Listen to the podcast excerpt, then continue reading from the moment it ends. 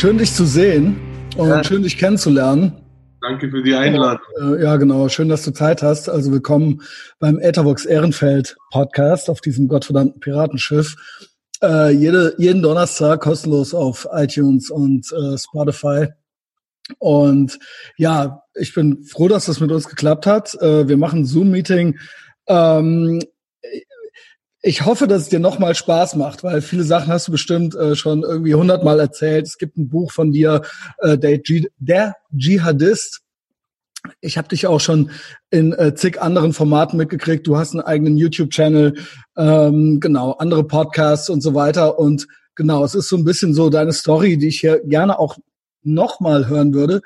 Ich finde sie super interessant und ich finde, es nutzt sich äh, nicht ab, äh, darüber zu sprechen. Es gibt ja auch noch so ein paar, sage ich mal, ähm, Alltagsbeobachtungen oder aktuelle politische Entwicklungen, zu denen du vielleicht auch noch Ideen hast oder auf die man vielleicht dann automatisch kommt, wenn man so ein bisschen über dein Leben spricht.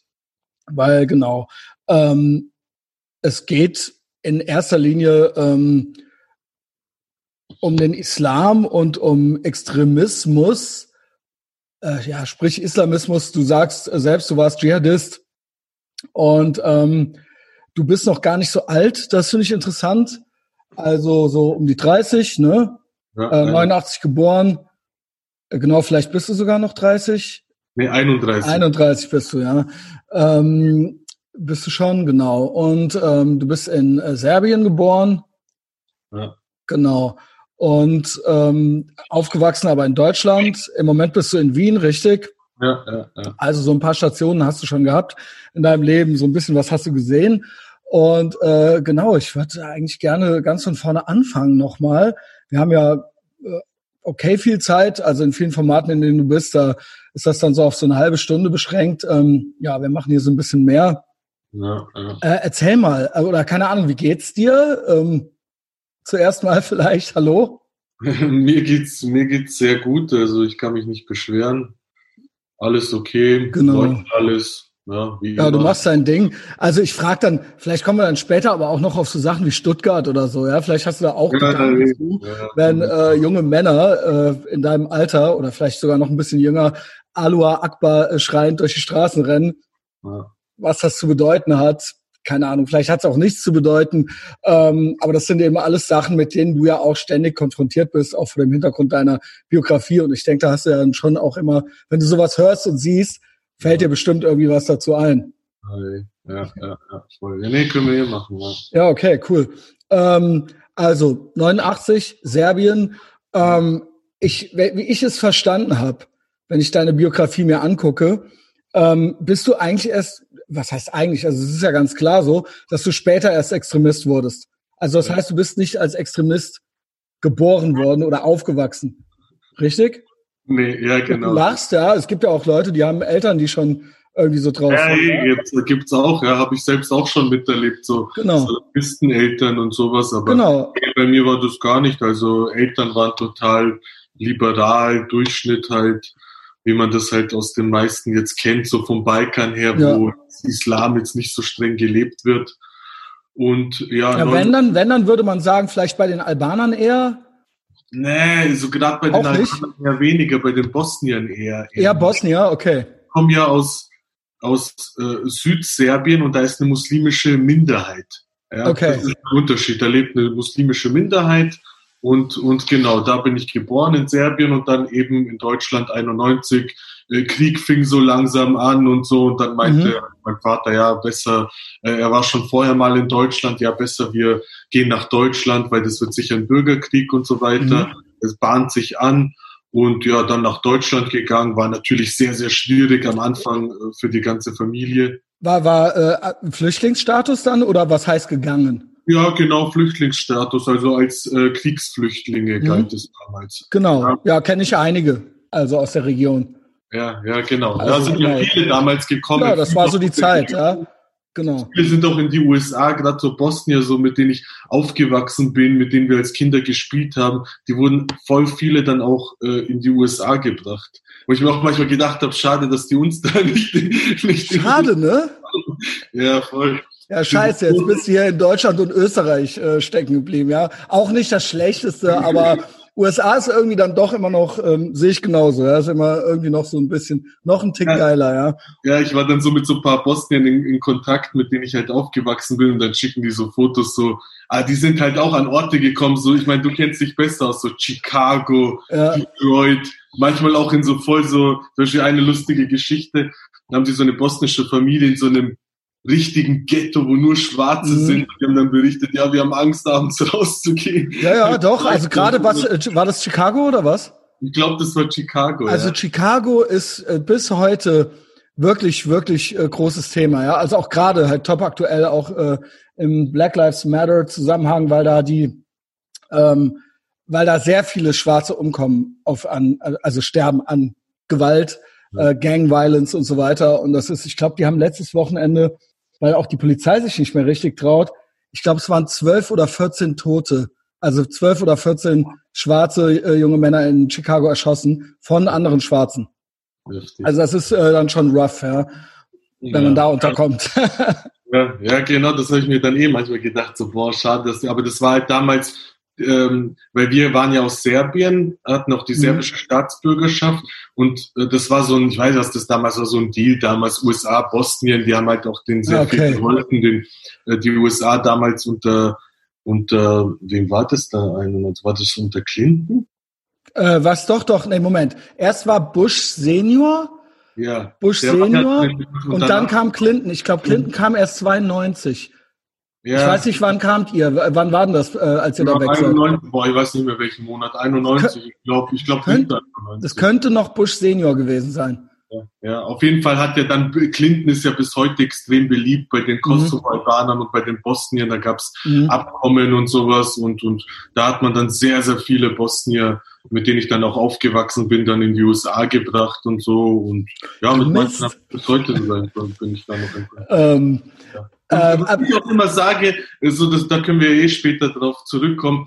Äh, ich sage immer, wenn man vergleicht, wie geht's denen damals, die in die USA sind, und wem geht's denen hier? Und wenn ich schaue, wie es denen hier geht, als die arbeiten seit 91 in derselben Scheißfabrik für 1800 oder immer noch auf der Baustelle, leben da in ihren 70 Quadratmeter kleinen Wohnungen mit, mit drei Kindern. Und dann schaue ich die in den USA an, äh, die Frau, zum Beispiel hier die Frauen putzen, putzen Toiletten und dort die Frauen sind, äh, keine Ahnung, ähm, was, was war die eine zum Beispiel? So Beraterin, wie du deine Wohnung einrichtest. Wie nennt sich mhm. das? Uh, in Interior uh, Design. Irgendwie sowas, ja, ja. Wo ich mir denke, wenn die in Deutschland geblieben wäre, die würde ich. Innenarchitekt heißt das hier. Ja, ich ja. finde das krass. Es ist die Wahrheit. Also ich sage das immer und immer wieder. Ich bin ein großer Fan von den USA. Ähm, ich weiß nicht, äh, vielleicht hast du es auch schon mitgekriegt. Äh, wir hatten ja auch vorher schon so ein bisschen, wir hatten ja eine Awareness voneinander. Ähm, und es ist einfach so, ich weiß auch, dass es auch in den USA arme Menschen gibt, äh, aber das ist ein großes Land.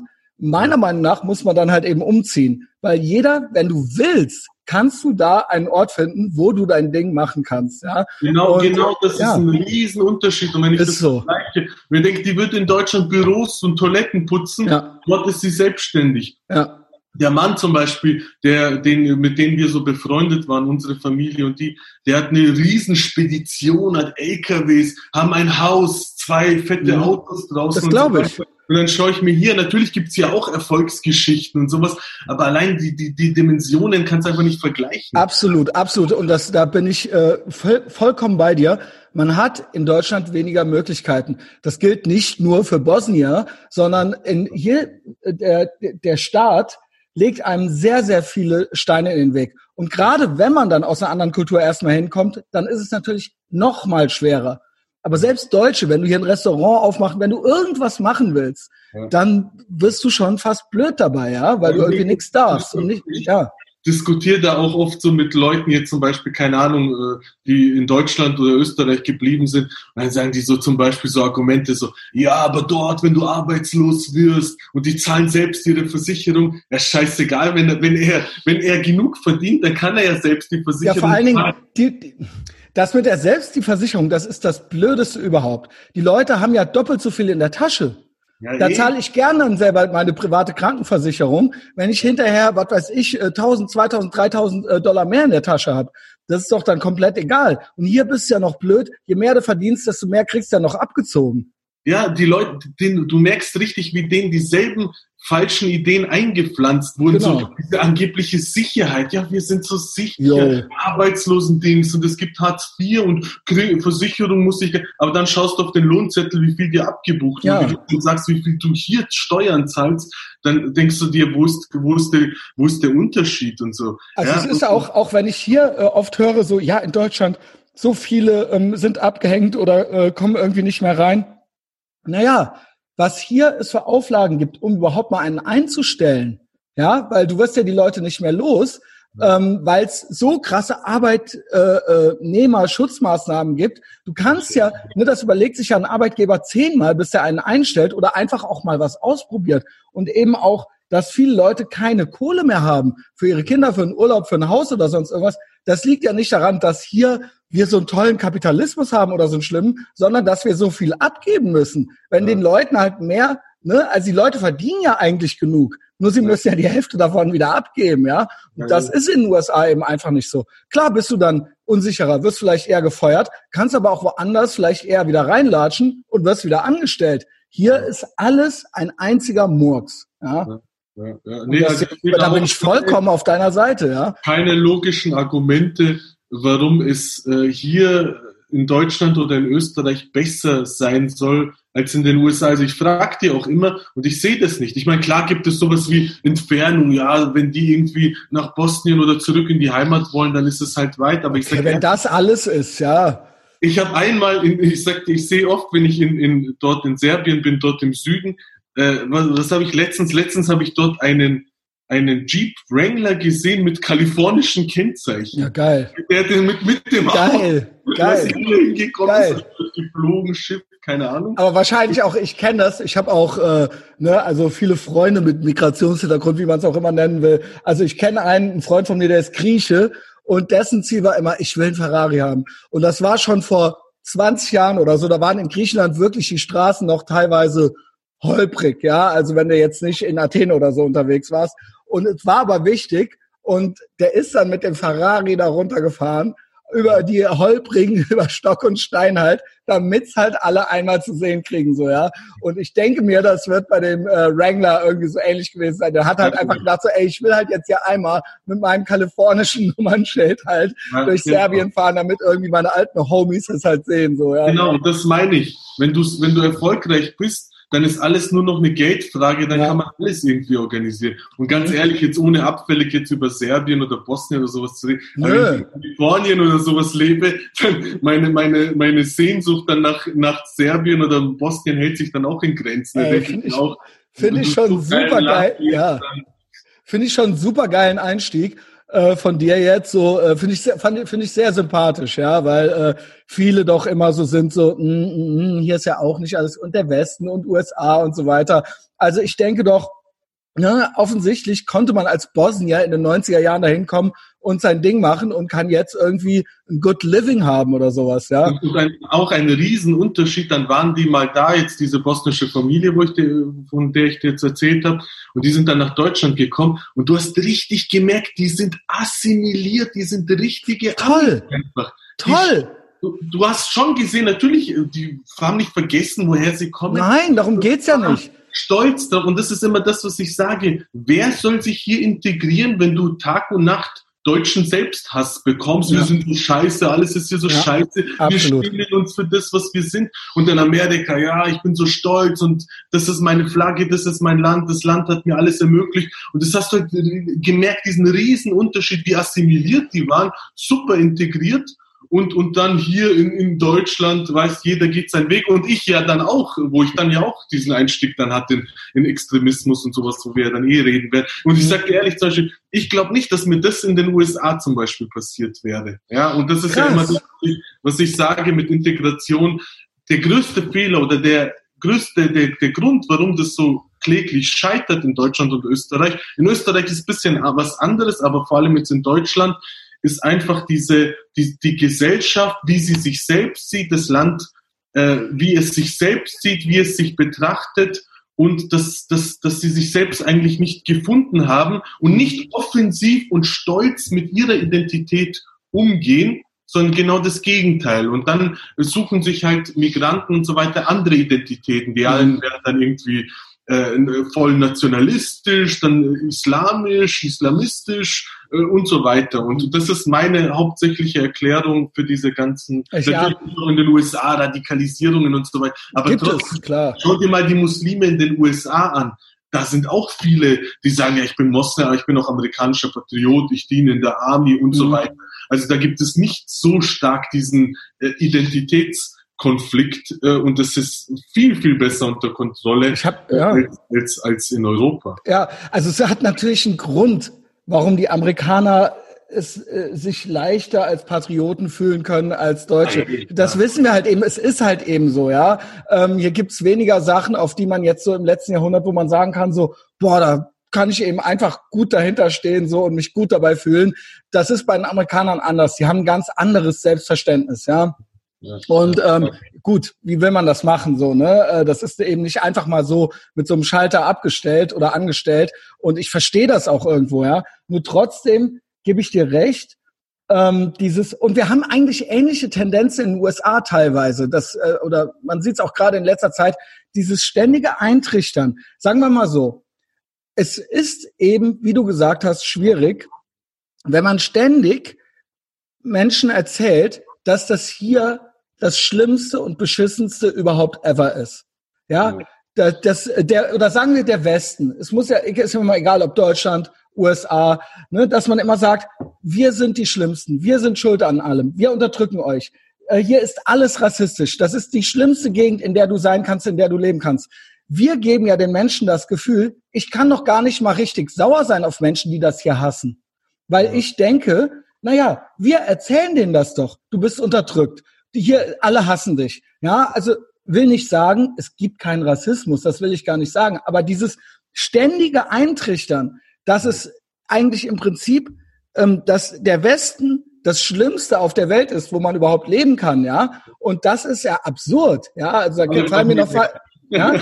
Aber auch ne, mit so einem Selbsthass in der Hoffnung, dann gemocht zu werden äh, von den Menschen. Von, genau das äh, Gegenteil. Da, da verstehen sie Ganz halt genau. überhaupt nicht die Migrantenmentalität. Ganz genau. Mehr gemocht. Die werden nicht irgendwie so sagen, oh, aus Mitleid, Ja. sondern die werden genau das Gegenteil. Es folgt darauf Verachtung, Verachtung. Aggression und so weiter. Und es ist ja zum Beispiel, wenn wo du Stuttgart erwähnt hast, das hängt natürlich auch damit zusammen. Natürlich. Das meine ich, das meine ich. Sie haben nichts. Land, wir legen hier alles in Schutt und Asche. Äh, Genau. Kacke hier. Ihr Äh, seid die Schwächlinge, ihr seid, genau. Ja, ja. Entschuldigung, Entschuldigung.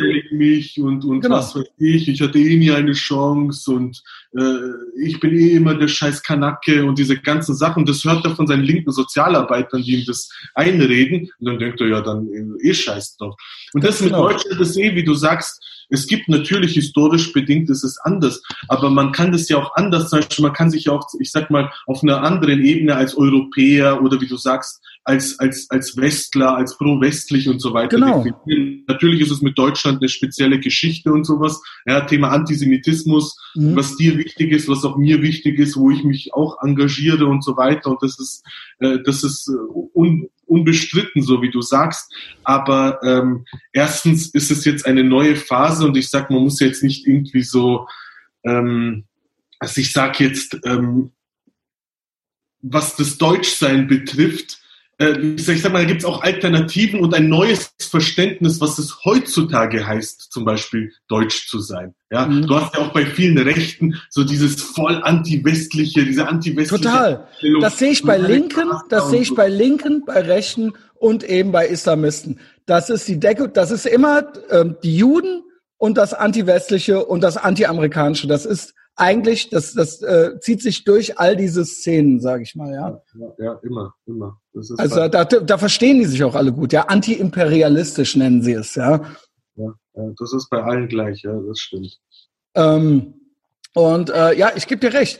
Äh, du hast dann auf der einen Seite ne, dieses, ähm, dieses, nicht nur der Sozialarbeiter erzählt dir das, sie kriegen es auch in der Schule erzählt. Du kriegst es im Prinzip durchgehend eingetrichtert und vor allen Dingen, du kommst äh, äh, auch als schwach rüber. Also auch jemand, der selber, ich nenne es mal, ne, ich habe auch an der Tür gearbeitet und so weiter, auch mit Leuten und du hat die, du bist für die im Prinzip ehrenlos, wenn du auf dich, wenn du selber nicht dich selbst cool findest. Ja, ja und ähm, ich habe es mitgekriegt in, der, in, dem, äh, in dem Milieu, sage ich mal, die würden einen Fascho noch eher akzeptieren als diesen linken Sozialarbeiter. Weißt Weil du, wie oft ich das gehört habe? Es so ist so, ein, es ist so.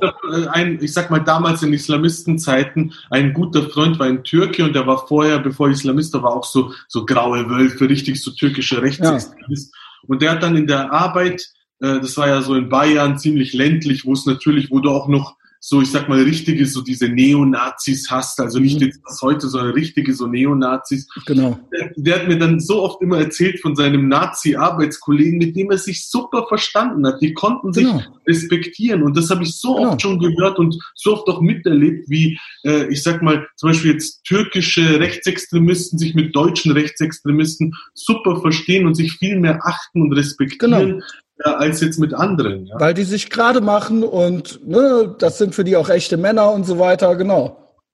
Ja, ja also das, das passt, ja, das ist auch meine Erfahrung. Da ähm, muss man natürlich eine gesunde Mitte finden zwischen Extremismus und Selbsthass. Ja, das ist so meine Ganz Idee. genau, ja. Also ähm, wie, so, wie gesagt, wie soll jemand, wie soll jemand sich integrieren wollen in etwas, was sich nur selbst hasst? Ich, mhm. ne? Und das ist in den USA in weiten Teilen, wie gesagt, wir haben jetzt auch ähnliche Phänomene dort. Äh, das ist, glaube ich, ein allgemein westliches Problem, dass der Westen eine, Ident eine Identitätsfrage hat oder ein Identitätsproblem, so quo vadis, so wo soll die Reise jetzt hingehen, so. Aber grundsätzlich ist in den USA, wenn du mitmachen willst, da kannst du mitmachen und dann kannst du auch ein Amerikaner sein und dann stehst du auf, pledge allegiance to the flag und wenn du dann dein, dein dein äh, Pickup-Truck da fährst und deine äh, Schrotflinte irgendwie hinten drauf hast so und deinen Stars and Stripes Banner gehisst hast, dann bist du halt Amerikaner so. Und dann kannst du natürlich trotzdem noch Chivapchichi kochen, wenn du Bock hast, so, ja. Das ist ja kein Problem. Aber was auch ein Unterschied ist jetzt, ich sag mal so zur Verteidigung, ähm, der Vorteil ist halt bei den USA, und das hat mir dann auch immer gefallen, und das fand ich immer so, ich sag mal so als Vorbild für uns in Deutschland oder in Europa, wie du sagst, jeder kann unabhängig seiner ethnischen Herkunft Amerikaner werden. Genau. Während in Deutschland, Frankreich und so weiter oder auch in Deutschland in gewissen Bereichen auch, ich sag mal, auch in der Mitte der Gesellschaft das sehr stark ethnisch verbunden wird. Das in der Art, wenn du gebürtiger Deutscher bist, dann bist du Deutsch, aber du kannst nicht wirklich äh, Deutscher werden. Ja, zum Beispiel einmal letztens habe ich so ein Beispiel gelesen, hat so ein in, in rechten Kreisen bekannter, hat so gesagt, ja, äh, wenn ein, ein, ein, eine, ein Pferd im Kuhstall geboren ist. Ja, ja, die, den Spruch kenne ich. Zur, zur Kuh und so weiter. Und das, ich verstehe das einerseits. Ich sehe mich ja auch nicht ethnisch als Deutscher. Ich bin nicht ethnisch gesehen deutsch, aber ich habe eine deutsche Staatsbürgerschaft und mhm. identifiziere mich mit Deutschland. Und das ist halt dann auch bisschen schwer, weil das ist halt ein Unterschied, ja, während du in Amerika alle irgendeinen Hintergrund haben, aber gerade auch jetzt Hispanics, Schwarze und so weiter genau. auch akzeptiert werden. Und da ist es halt in Europa ähm, bisschen anders oder ist es schon, das muss ich ehrlich sagen, zur Verteidigung, äh, und das ist ja auch in meiner eigenen Biografie, wo ich sage, ich bin ja im ländlichen Bayern aufgewachsen, wo es schon hier solche Erfahrungen gab. Ich würde es nicht gleich Diskriminierung nennen, aber immer so diese Skepsis und immer dieses, ja, aber so wirklich gehörst du nicht dazu. Mhm. Und das ist halt ein großer Nachteil, wenn es darum geht, um, um Integration und so weiter, was halt ja. halt in den USA leichter ist. Das ist vielleicht im ländlichen Bayern schwieriger als jetzt hier in Köln oder so. Da also. stelle ich mir aber immer vor, aber das musst du mir sagen, ob das stimmt. Ähm, dass die Leute, dass das sehr oberflächlich ist, dieses hm, hm, hm, erstmal so beäugen. Aber wenn du dich quasi, ja, das ist jetzt schwer zu sagen, weil du in der Zeit dann irgendwann Extremist wurdest, ja. Aber dass, wenn die, wenn man eigentlich open-minded selbst auf die Leute zugeht und selbst zeigt so, ey, pass mal auf, ich möchte aber zu euch gehören, ja. Ich weiß jetzt nicht, ob du Bratwurst isst äh, oder nicht. Äh, ich kenne Leute äh, mit einem ähnlichen Migrationshintergrund, die trinken Bier, die essen ihre Bratwurst da fragt keine, ne, da guckt kein Mensch mehr doof, so, ja. Weißt du, was ich meine? Also, es ist, das ist, das klingt, ja, das klingt banal, aber es ist im Prinzip so, ja. Das sind, das sind wichtige Sachen, wo, wo die Leute einfach erkennen, so der lebt wie Genau, der ist hier mit uns, der, der hat Lust, der hat, er hat Lust darauf. Mit uns hier zu sein. So. Genau, wenn du, nee, das esse ich nicht, nee, Alkohol trinke ich nicht, nee, das muss halal sein, nee, das muss das und mit deiner eigenen Tradition kommst, dann ist halt immer so dieses. Ja, dann sind die Leute, genau, aber, aber wenn du, wenn du bei allem mitmachst, ich will jetzt nicht jedem sagen, du musst jetzt überall mitmachen, ja. Wenn du keine Lust dazu hast, dann hast du eben keine Lust dazu. Aber meistens fragen die Leute dann nicht mehr lange nach deiner Geburtsurkunde. Doch, das, ja, das denke ich schon, da gebe ich dir ja, schon recht. Aber, ja. War halt eine spezielle Situation. Erst einmal, ähm, damals war das eine andere Zeit als heute. Ja, ich bin 91 nach Deutschland und das war damals anders vor, ich sag mal, 20 Jahren, mhm. als es jetzt ist. Die Toleranz Grenze war damals niedriger. Ja, Plus, Bayern, man muss auch sagen, Bayern ist noch mal ländliches ländliches ja. Bayern. Das war damals zum Beispiel, äh, ich meine, das war das der Ort hieß Weiden in der Oberpfalz, 50.000 Einwohner, mhm. eine halbe Stunde entfernt von der tschechischen Grenze, äh, CSU Hochburg und es ist war was ganz anderes, wenn du in Köln oder Berlin oder Hamburg ja, oder, oder also, ja, ja. und dort dort war das schon, ich sag mal, einer der konservativsten äh, Gegenden überhaupt. wie, wie kann, also was sind so deine frühesten Erinnerungen? Ich denke so ab drei, ab, wenn man ja, drei Jahre alt ist, kann man sich doch so erinnern, oder? Ja, genau. Und, und das fängt jetzt zum Beispiel sowas an und das wird zum Beispiel jetzt für dich schon befremdlich wirken. Äh, du bist ja in Köln aufgewachsen. Ich, meine Erinnerungen fangen so mit, ja, so zwei, drei an Kindergartenzeit. Wo war ich im Kindergarten? Ich war im katholischen Kindergarten mit Nonnen als, als, als Erzieherinnen. Ja, Wo gibt es noch in Deutschland, ja. außer in Bayern? Ja, also ich bin auch, ja, ich Schulbeginn, jeden Morgen vor Schulbeginn Vater unser im Himmel, das Vater unser beten, die ganze Klasse muss dann aufstehen. Es war es ist ein ganz anderes Umfeld als heutzutage. Ja klar, äh, ja sehe ich, sehe ich. ähm, einfach doofe Verständnisfrage nochmal kurz. Ja, doof ist sie nicht. Du meintest, in Serbien waren äh, Moslems eine Minderheit, richtig? Ähm, aber deine Eltern, waren sie denn Moslems oder nicht? Ja, sie waren schon. Okay, also das war, das war schon, du bist dann nicht irgendwann konvertiert, sondern ihr wart im Prinzip schon, okay. Ja, geborene, geborene Muslime. Also, und das war, ja, was heißt geboren? Also, ne, keine Ahnung, wärst du jetzt, hätten die jetzt dich atheistisch erzogen, wärst du halt äh, Atheist gewesen oder nicht? Nee, also ich wurde schon in dem Bewusstsein erzogen, ich bin. Und das schon aber Islam hat keine, im Prinzip eigentlich keine Rolle gespielt. Okay, also ihr habt jetzt nicht dreimal am Tag gebetet oder so? Nein, überhaupt gar nichts. Also okay. es wurde, es hat keine Rolle gespielt.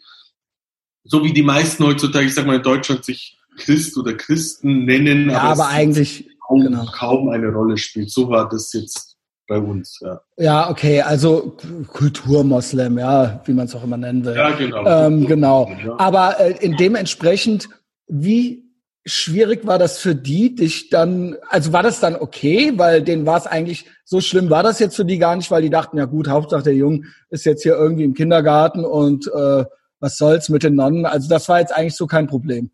Ach so, nee, nee, das war kein Problem. Ja, okay. Äh, eher ist es bei solchen Kulturmuslimen, sage ich mal, ist es eher so, dass die sagen, bei den Katholiken oder im katholischen Kindergarten, da wird ein bisschen strenger erzogen. Ja, das stimmt. Ein bisschen Moral und diese gewissen Werte mit, ja. die jetzt äh, von irgendeinem so äh, Standardkindergarten, irgendeinem städtische, städtischen Kindergarten nicht bekommt, dass sie sagen, ah, die haben auch noch so konservative Werte, mhm. das ruhig. Ja, gerade in Bayern, doch, doch, das kann gerne. ich mir schon, kann ich mir schon vorstellen. Und das sind auch so deine jüngsten äh, oder deine ältesten Erinnerungen, würde ich sagen, ne? Ja, Kindergarten.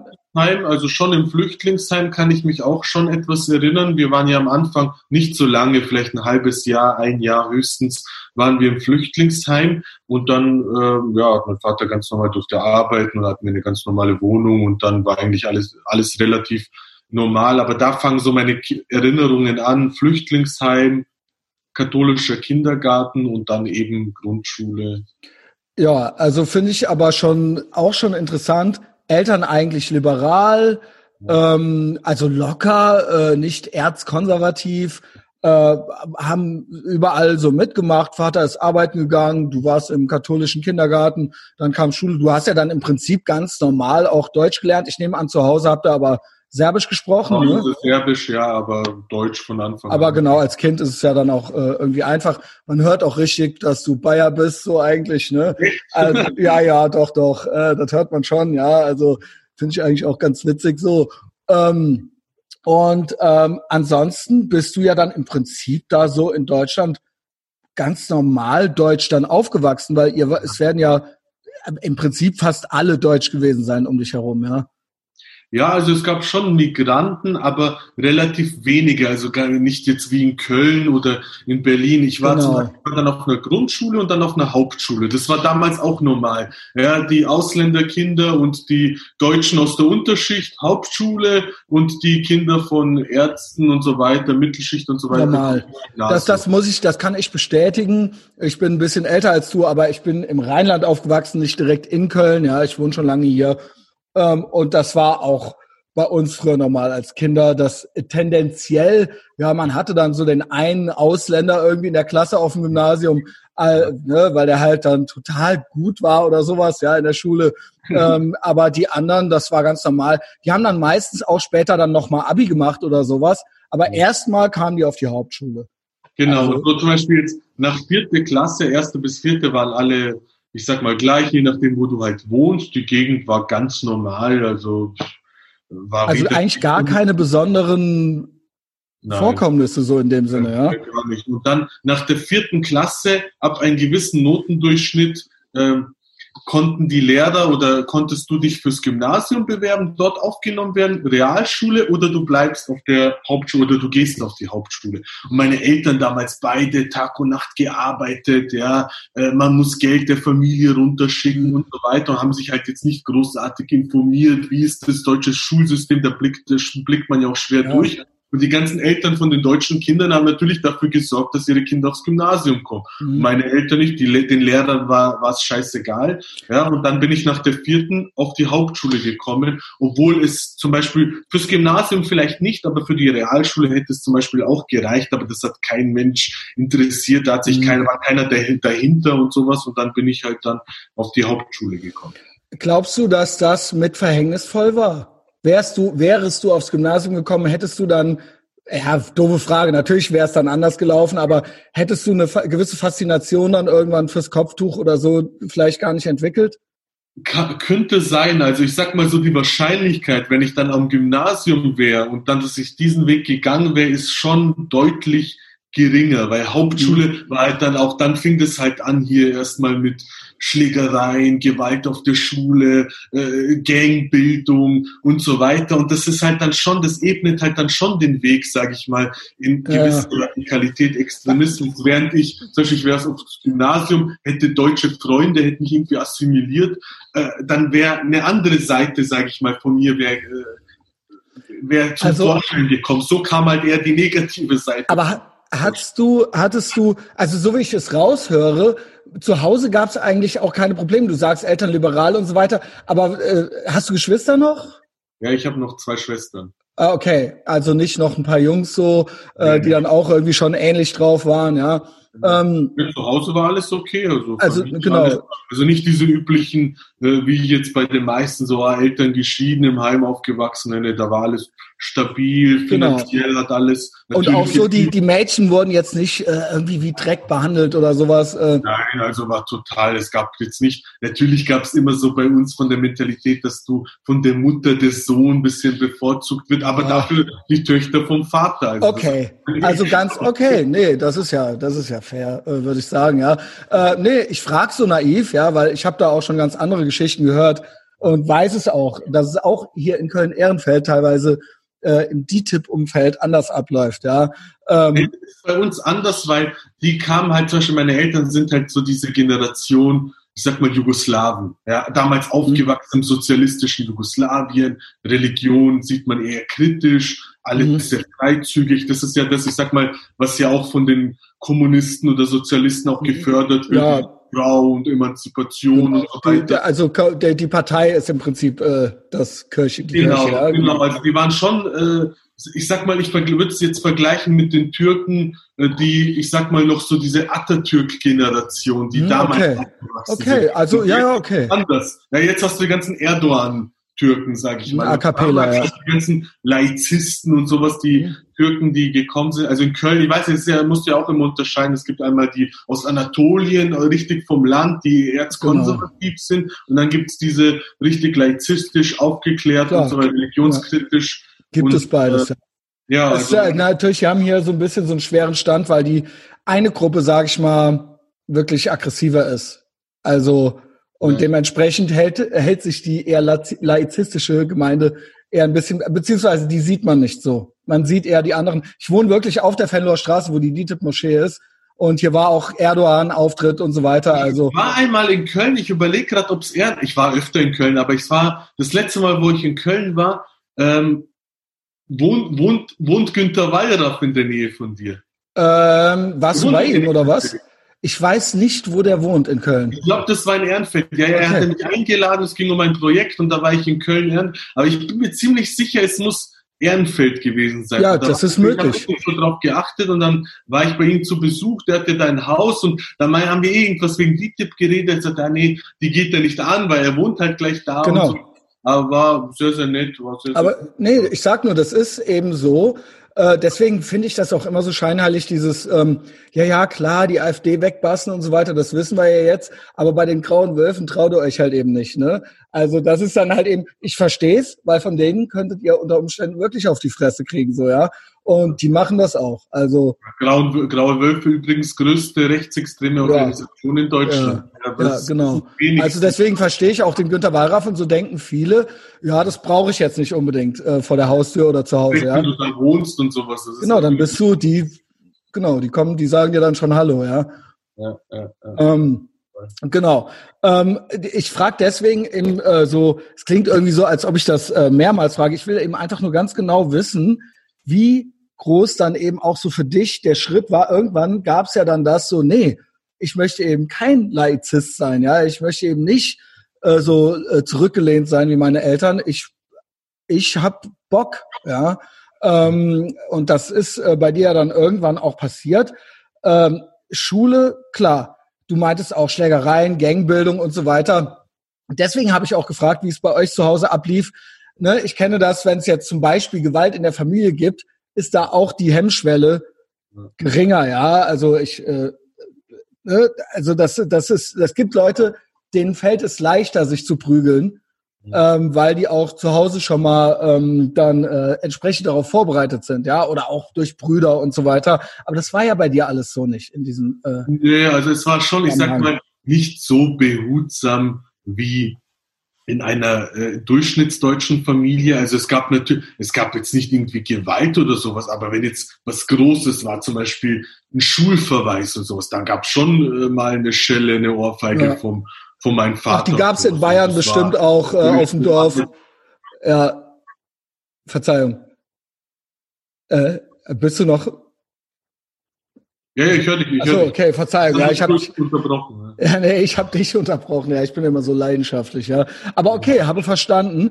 Trotzdem, du bist dann so langsam anscheinend dir auch gewahr geworden. Und das meine ich auch mit diesem, dass die Hauptschule da vielleicht so ein bisschen Schuld dran äh, hat, weil du dann eher in einem gewissen Klientel und in einem gewissen Umfeld warst, wo du dich dann auch auf einmal eher als Ausländer gesehen hast und so äh, dementsprechend da auch einen anderen Anschluss hattest, ja? Ja, ja, ja. ja, es waren so zwei, es war so, ich will jetzt nicht sagen Doppelleben, aber es gab so verschiedene Bereiche. Das ist immer etwas komplizierter in echt, ja. Es ist nie so, weißt du, dieses äh, Schwarz-Weiß, es war so und dann so. Es war, mhm. es gab verschiedene Facetten, sage ich mal. Zum Beispiel in der Schule war Hauptschule, ich und äh, ich sage Gang würde ich das nicht nennen, aber ich und noch äh, fünf andere Migranten, die sozusagen die Schule kontrollieren. Ja, zwei Türken, ein Turko Was heißt das? Ja, nicht kontrollieren, aber halt die stärksten sind und jeder weiß so, ja. Also du warst schon stabil auch, ja. Ja, schon, weil ich sag mal, es war auch so eine Erziehungssache. Wie gesagt, ich habe jetzt keine großartigen Beschläge bekommen zu Hause, aber zum Beispiel, ich war mit meinen Cousins so, ich hatte einige Cousins so und, und von klein auf mit sechs, sieben Jahren Bruce Lee, Jean-Claude Van Damme, Action, Kampfsport und dann ja. trainiert und sich gegenseitig, keine Beste. Ahnung, erinnere mich schon so, wir hatten Boxhandschuhe und dann volle Kanne drauf und sowas, während jetzt bei den deutschen Kindern noch nie eine richtige Schlägerei hatten und wir waren halt dadurch schon etwas abgehärteter, weil wir jetzt nicht extreme Gewalterfahrungen, aber zu Hause gab es schon bei größeren Sachen gab es schon mal, ich sag mal, etwas Schläge. Untereinander haben wir uns viel geprügelt, Kampfsportfans, diese ganzen Filme. Ja, das Aber das, also die Filme, die Filme und Kampfsport, das kenne ich auch, ja. Also das ist, glaube ich, so ein Jungsding, dass man sagt, so, boah, das ist halt einfach, da hat man ja, halt einfach Bock drauf. Das ist eine andere Erziehungssache. Zum Beispiel jetzt, wenn ich mit meiner äh, mit anderen oder mit meiner Freundin oder mit anderen rede und sag, ich hatte mit neun, acht, neun Jahren schon ein eigenes Zimmer und einen eigenen Fernsehen, wo ich mir die ganze Nacht Kampffilme und alles Mögliche angeschaut habe. Und sie sagt, na, wir durften eine halbe Stunde am Tag Fernsehen schauen oder eine Stunde, okay. wie es bei den meisten ist. Und dann sage ich, ich habe ich hab keine Ahnung, auch andere Sachen, wo ich sage, das sind jetzt nicht so, ist nicht so gut förderlich für ein Kind. Äh, Horrorfilme, Freddy Krüger mit sieben Jahren oder Halloween oder sowas. Ja. Und da wurde halt weniger drauf geachtet und deswegen, ich sag mal, ist man eher so, äh, war man ein bisschen verroht, ja, was. Genau, und du war, bist auch so äh, kräftiger Typ gewesen, so. Ja, und, war schon, ich meine, ich bin jetzt, ich bin 1,91, 100 Ach ja, okay. Kilo. Okay, also okay. Ich auch damals schon so einer der, ja. größten und, und äh, viel Sport gemacht und sowas und war so körperlich, sage ich mal, auch so Fit. einer der stärksten in der Schule, aber ich war jetzt auch nicht großartig gewalttätig. Ich habe auch ja, aber wenn dann so fünf oder sonst fünf von der Sorte und ihr habt halt so Bock so ein bisschen. Äh Ganz ist jetzt auch nicht so ausgenutzt. Natürlich haben wir einige gemobbt und sowas, aber es gab jetzt keine großartigen Körperverletzungen. Es ist einmal passiert, dass die Polizei in die Schule kommen musste, aber was war was war da? Was war da? Was war da? das mit der Polizei ja, äh, waren halt zu oft Schlägereien in der Pause und dann äh, hat der Rektor halt die Polizei eingeschaltet und dann haben die, haben die den Pausenhof paar, paar Mal bewacht, zwei bayerische Polizisten. Also eigentlich so, so pro forma, so, damit sich nicht so viele Leute prügeln. Ja, so präventiv so in der Art und das hat halt sogar uns schon beeindruckt. Also wenn du mit zehn Jahren, dann kommt die Polizei und bewacht den Schulhof, so, den Pausenhof. Ja, Sowas zum Beispiel. Aber es hielt sich im Rahmen, ich wurde nie verurteilt oder, oder in Jugendarrest oder äh, dass das Jugendamt gekommen ist oder sowas.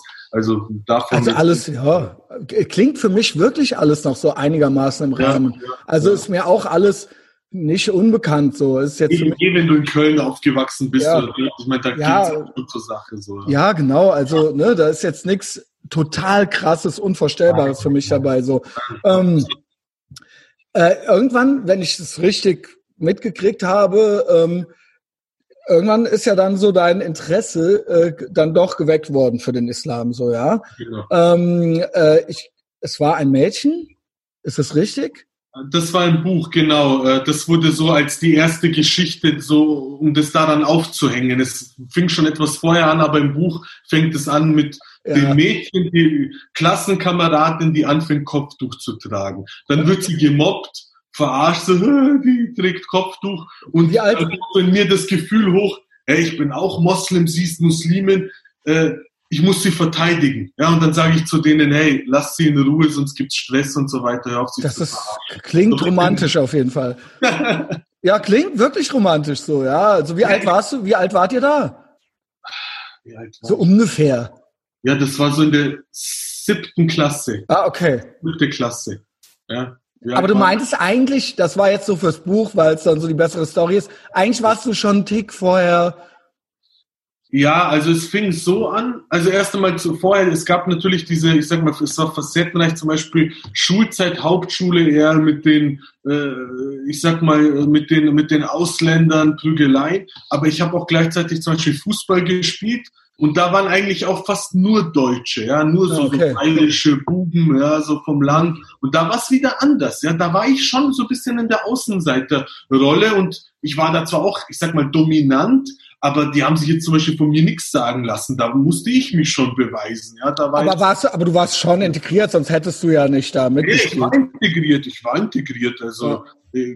es, es gab aber das war einfach eine andere Dynamik. Du warst da eben, genau. Irgendeine. So Sachen, zum Beispiel so kleine Sachen, an die ich mich noch erinnere, so, dass mal welche gelästert haben, hey, schau mal, äh, wir alle gehen aufs Gymnasium außer Irfan und noch einer. Ja, so in der Art so. Aber ich denke, das ist irgendwie bei Kids.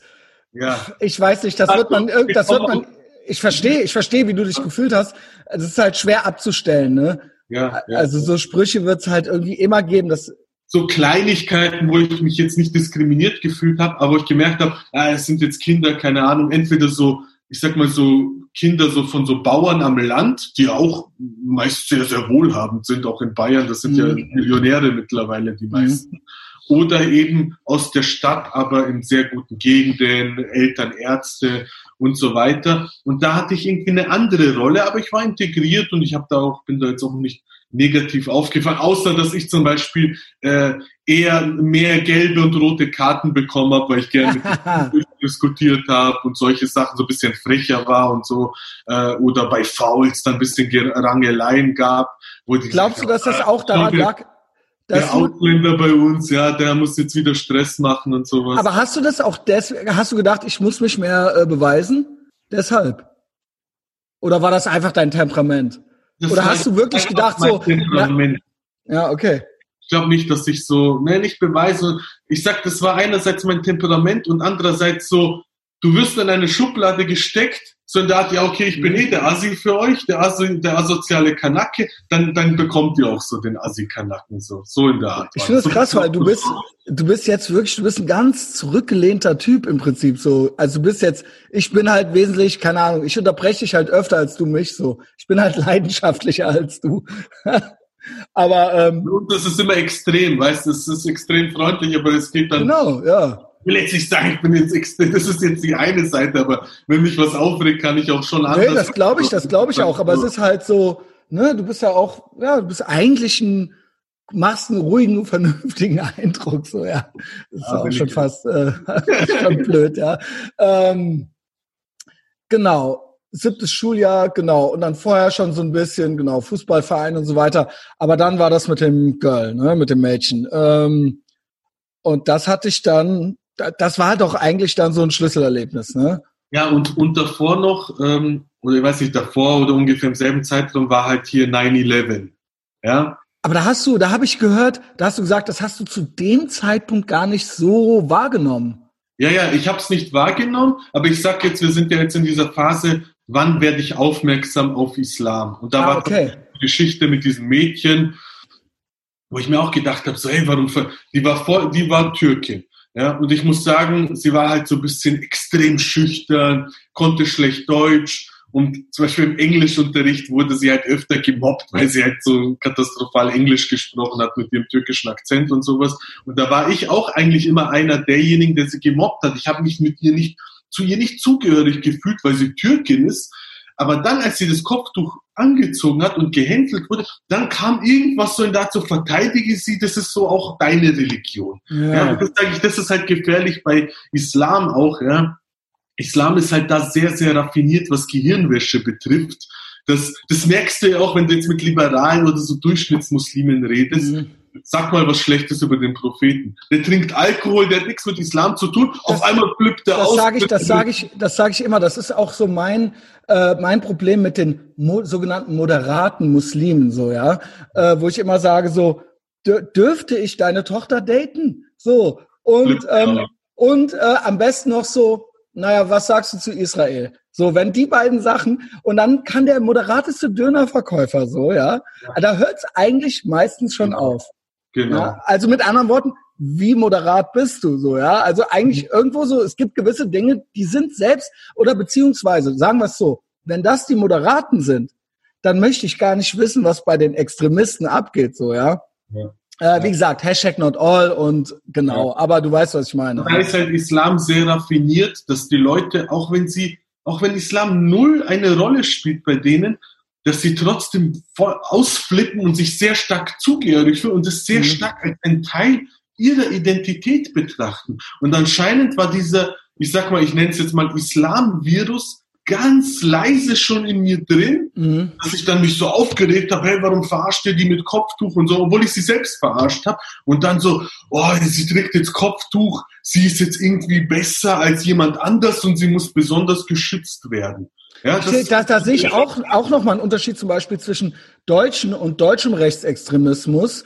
Ähm, wenn in Deutschland irgendwelche Rechts, Rechtsextremisten was machen, und das gibt es ja auch, ja, äh, so ist es ja nicht, aber dann geht, dann kann man quasi beobachten, dass alle Deutschen sofort geht ein Aufschrei äh, ja. durch die Menge und die, die ähm, Deutschen sind im Prinzip Äh, warte mal, jetzt ruft hier original jemand an. Das geht. Können wir eh Ich kann gerade nicht. Ja, Ganz Klar. kurz, eine Minute bloß. ja, sicher. Alles gleich. Ich muss so ganz kurz Toilette. Kein Problem. Das ist auf YouTube dann drauf, aber aus dem Apple Podcast schneide ich es raus. Ich bin gespannt, wie schnell der äh, Irfan das hinkriegt. Ich check meine Facebook-Likes. Folgt mir doch alle bei Facebook, Etavox Ehrenfeld bei Facebook, folgt mir bei Instagram und äh, abonniert den Podcast kostenlos auf Spotify oder Apple Podcasts. Das hier ist ja äh, auf YouTube immer nur so eine kleine, kleine Bonusrunde. So, ähm, wenn ich es dann mal per Zoom-Meeting mache, habe ich ja neulich erst mit angefangen. Ben Salomo ist auch schon oben auf meinem YouTube-Channel. Ansonsten, ja, ansonsten äh, ist es eigentlich eher als Audioformat zu empfehlen und zu genießen. Ach, Da ist er wieder, ja. Kein Problem. Also ich vermisse immer. so-? Bitte? Es ist live. Nee, das ist nicht live, das ist eine Aufzeichnung. Ich habe mir nur gedacht, äh, wenn äh, du jetzt weg bist, kann ich ja noch was erzählen. So, ja, ist ja kein Problem. Einen kleinen Werbeblock machen. Und das ging jetzt echt schnell. Ich, was ich so ein bisschen, ne, einerseits wird so gesagt, so, ja, nicht alle sind so. Ja, wir sind so nicht. Und das ist nur so ein kleiner Bruchteil. Auf der anderen Seite, wenn Deutsche äh, irgendwie, wenn, wenn in deutschen Kreisen was Rechtsextremes passiert, dann drehen die Deutschen komplett durch, lehnen das ab, machen Veranstaltungen dagegen, gehen dagegen auf die Straße und so weiter.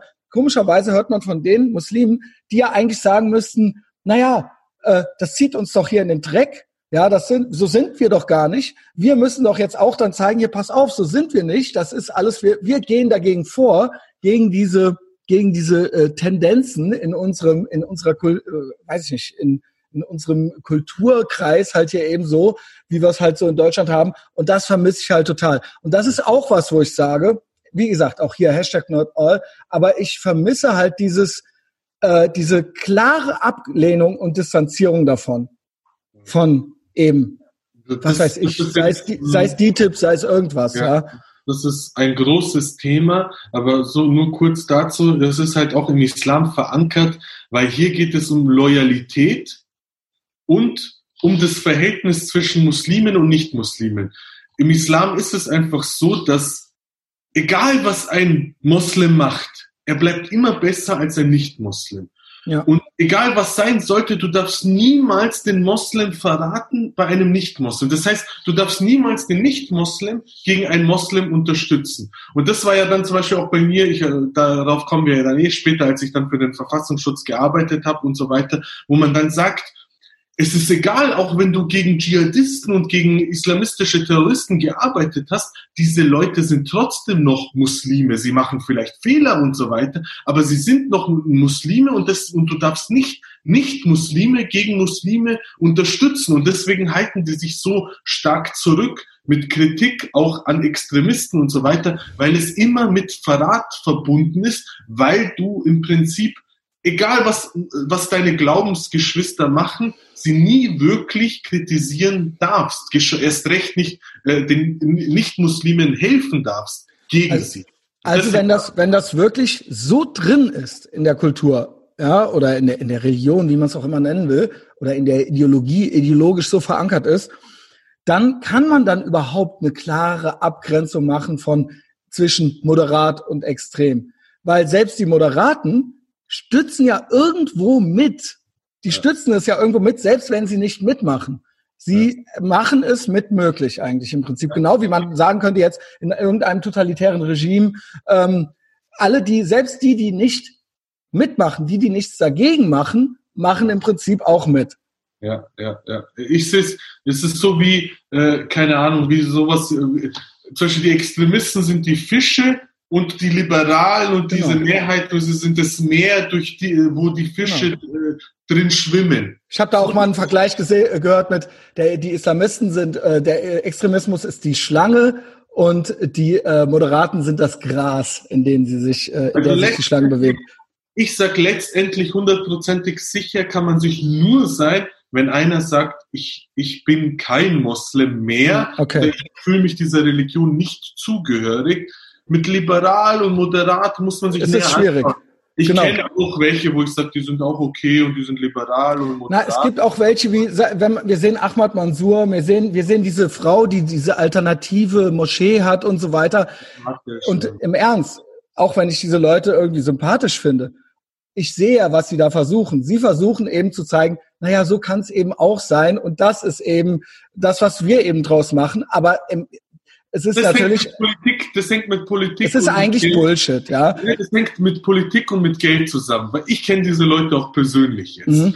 Wenn du mit ihm persönlich redest, er wird denn alles zustimmen. Aber er kriegt, sie bekommen Fördergelder und so weiter, Unterstützung auch vom Staat und da geht's wirklich auch teilweise um Hunderttausende und Millionen.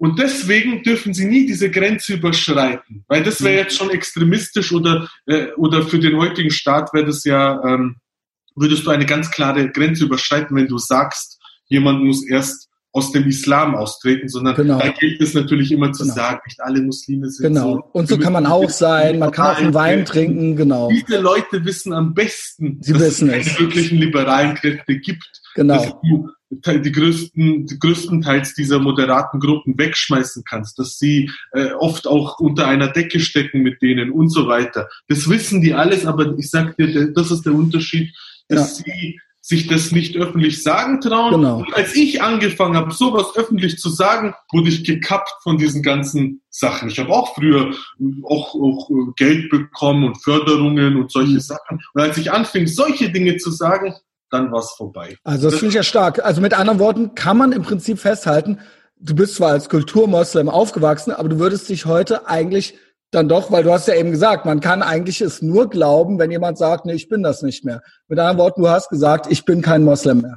Ja, ja, ja. Ich war auch am Anfang, so in den ersten Jahren habe ich auch so versucht, ja, moderat und liberaler Islam und so weiter. Das Problem ist einfach, ich weiß zu viel über den Islam, um das dann irgendwie, ich kann natürlich jetzt Leute täuschen mit irgendwelchen Interpretationen und so weiter, aber es ist trotzdem nicht ja. die Wahrheit. Und vor allen Dingen, ja. bringt es, bringt, genau, es bringt uns nicht. habe ich einfach gesagt, ich will nicht mehr dieses äh, bla bla und äh, wozu die ganze Scheiße. Bleib einfach bei der Wahrheit und, und es wirkt auch dann befreiend und es ist auch einfach dann, äh, ja, ich sag mal, man kann nachts auch ruhiger schlafen, wenn man weiß, es ist wirklich die hundertprozentige Wahrheit und man tut nichts mehr, weil ich habe jetzt nie nicht bewusst getäuscht, aber man verschweigt eben gewisse Sachen. Und diese ja. ganzen so, äh, Experten, die auch wirklich Experten sind und so weiter, äh, ich sag nicht, ich würde jetzt nicht sagen, dass sie lügen, aber sie verschweigen viel. Und ich glaube, ja.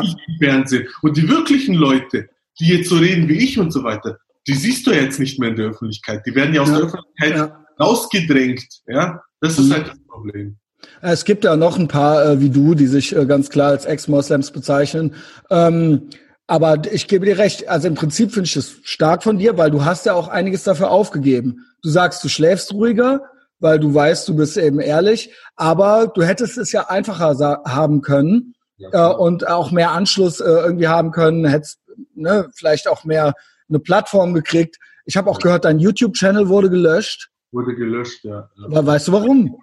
Ja, ich weiß warum. Ähm, ich habe, es fing damit an, ich habe ein Video gemacht, wo ich zeige, wie die jetzige österreichische Justizministerin Alma Sadic heißt die, sie ist ursprünglich Bosnierin, also auch 92 nach Österreich gekommen. Wir haben ja geredet über so bosnische mhm. Flüchtlinge und sie ist jetzt Justizministerin geworden, ist bei den Grünen und sie war in einer Moschee, wo Salafisten auch predigen.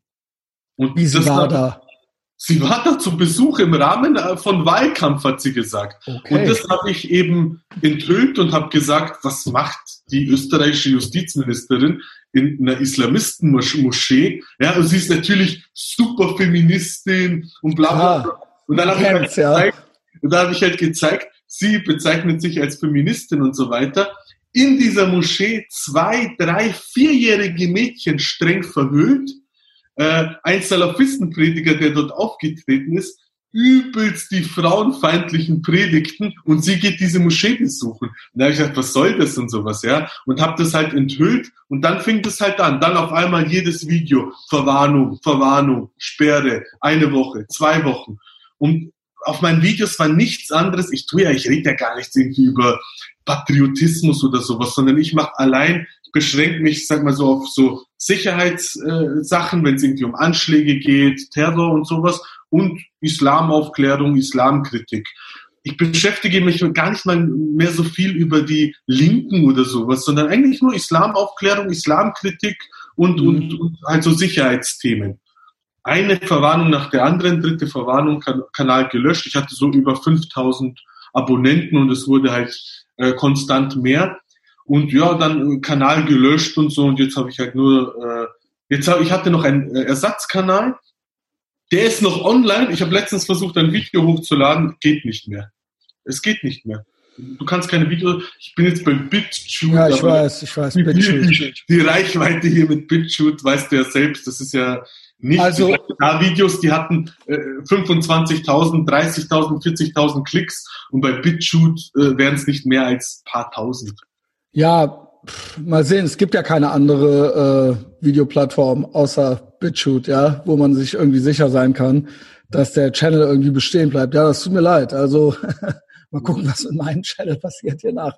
ähm, so, genau du bist dann so ein bisschen deine Story, ähm, äh, da kommen wir jetzt dann so rein. Ne? Also du warst dann auf einmal in deiner Identität als Moslem bist du so ein bisschen aufgewacht. Ja, Oder genau. Muslim, wie man es auch immer nennen will, ja. Ähm, genau, und das war so ein bisschen so für dich so, ein so ein äh, äh, Startsignal. Und ja. dann, wie ging das dann weiter? Ja, dann fing das halt an, warum ich 11. September erwähnt habe, weil ja, davor genau. hast du ja, oder vor, du bist ja älter jetzt als ich. Mhm, vor ja. 9-11 war Islam großartig Thema. Ähm, also ich in meiner in meiner Jugend. Ja, in den Medien allgemein. Ach so, nee, nee, nein, nein. Du hast äh, vollkommen recht. Du hast vollkommen recht. Äh, es war kein Thema. Natürlich waren äh, sage ich mal, ähm, Ausländerkinder oder so auch schon ein Thema, weil die teilweise wilder waren und so weiter. Man kannte es aus dem Freibad, da gab es welche, äh, mit denen hat man sich dann besser nicht angelegt. Und da gab es eine, sage ich mal, ein Muster, was zu erkennen war. Aber es war nie, es spielte nie der Islam eine Rolle. Genau. Also es war nie, es, es ging nie um Glauben oder sowas. Genau. Also es war immer so, genau. Es war mehr so. Kriminalität, äh, gab es natürlich Berichte. Genau, das gab es. Und natürlich, es war auch gemischt, aber es gab auch, aber es gab da auch, sage ich mal, teilweise ein gewisses Stammesdenken. Aber wie gesagt, es war nie äh, religiös und es wurde auch nie die Religion nach außen so gekehrt, auch von von der Gruppe so, ne? Die waren halt eben dann Türken oder so, aber das waren das war dann, die waren nie stolze Moslems oder sowas. Äh, vielleicht waren sie das, aber das war das war kein Thema.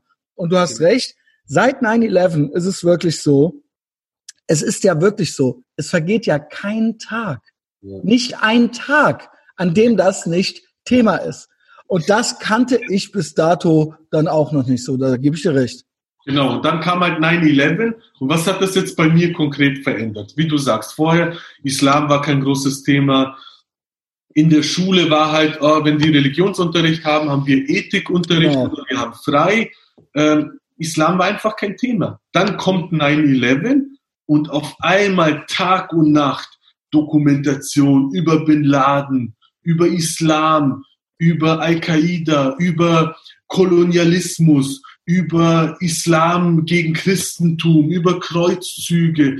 Dieser ganze Konflikt, der, ich sag mal, unter der Oberfläche äh, schon war. Es ist ja kein neuer Konflikt. Der Konflikt fing ja nicht mhm. mit 9-11 an. Ich sehe das schon so, dass es ein Konflikt ging seit Beginn des Islams, wo es immer ein, ich sag mal, Abendland gegen Morgenland, äh, mhm. christlich-jüdische Zivilisation gegen islamische und so weiter, ob jetzt Kreuzzüge oder äh, äh, Belagerung, ich bin jetzt hier in Wien, Belagerung von Wien, was ja auch hier noch starkes Thema hast ist. Du das, hast du das Meme gesehen? Partyszene vor Wien. Äh. ja, ich habe das Bild gesehen. ja, ja genau. Das, das, sind Sachen, die sind ja noch präsent bei den Leuten. Die haben ja, ja. nicht vergessen. Weil wenn Wien damals gefallen wäre, dann wären wir heute anders. Genau. Dann äh, wärst du wahrscheinlich auch, wärst auch Moslem oder ja, so. Ja. Ich meine, ich sehe ja schon so ein bisschen so aus, mit den schwarzen Haaren, ja, die dicken Augenbrauen. Und ich sag, 9-11 war so ein, ist so ein Ereignis, was das dann wieder äh, ich sag mal, nach vorne spült, ja, diesen Kon Konflikt mhm. wieder hervorbringt. Mhm. Und was passiert bei sowas? Bei sowas passiert dann, dass Leute sich für die oder die Seite entscheiden. Ich meine, George Bush hat das ja eh gut gesagt. Entweder seid ihr auf unserer Seite oder auf der genau. Seite der Terroristen. Es gibt nichts dazwischen. Und genau, aber, der, aber er meinte damit, das fand ich eigentlich ganz interessant, du, du kannst eben auch Amerikaner sein, obwohl du, auch da war es deine Chance zu sagen, entscheid du dich jetzt als Bosnier oder sowas oder bosnischstämmiger, möchtest du bei uns sein oder möchtest du mit denen sein? It's up to you. Ich habe Gräber gesehen, muslimische Gräber Natürlich, genau. in Virginia oder dort, wo dieser Soldatenfriedhof genau. ist, äh, amerikanische Soldaten muslimischen Glaubens. Ich glaube, sind sind wenn ich mich nicht erinnere, paar hundert gestorben, allein im Irakkrieg damals. Genau. 2003, auch in Afghanistan und so weiter. Das gab's natürlich, ja. Keiner ist gebunden, ja, nur weil du jetzt äh, geboren bist als das. Genau. Du kannst dich du kannst dich auch radikalisieren und zu den Muslimen überlaufen. Theoretisch. Natürlich. Alles Ach, da gibt's ja genug. Meiner Meinung nach sind das sogar die schlimmsten, die deutschen Konvertiten. Das ja. sind in meinen Augen die. Kennen Sie die äh, Pierre Vogels und Sven Lau? Was, was, äh, über den würde ich auch noch gern reden. Boah, wir haben schon über eine Stunde. Sven Lau habe ich, hab ich ein Video gemacht. Hast du es gesehen? Nee, habe ich nicht gesehen. Angeblich. Und ich habe ein Video gemacht, warum aus meiner Sicht ich ihm das nicht abkaufe. Ich glaube glaub ihm das auch nicht. Ich finde ja. dich glaubwürdig.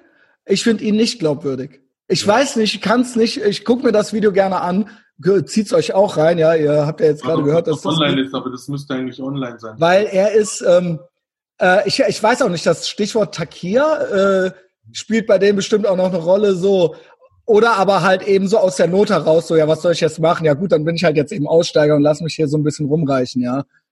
Ja, genau, genau, Sven Lauf. Also dem, dem Typen, das ist so ein wirbelloser, ja keine Ahnung, dem ja, Er war halt Salafist und jetzt dann ist er in so ein Aussteigerprogramm genau. vom Verfassungsschutz rein. Und dann ist er rausgekommen und dann hat er einen bekannten YouTuber getroffen, mit dem ich auch mal ein Interview gemacht habe. Der Schlaffer, ne? Ja, genau, der Schlaffer. Genau. Ja, und, und, und dann heißt der so? Ja, Philipp Schlaffer, ne? Genau. Philipp Schlaffer, genau.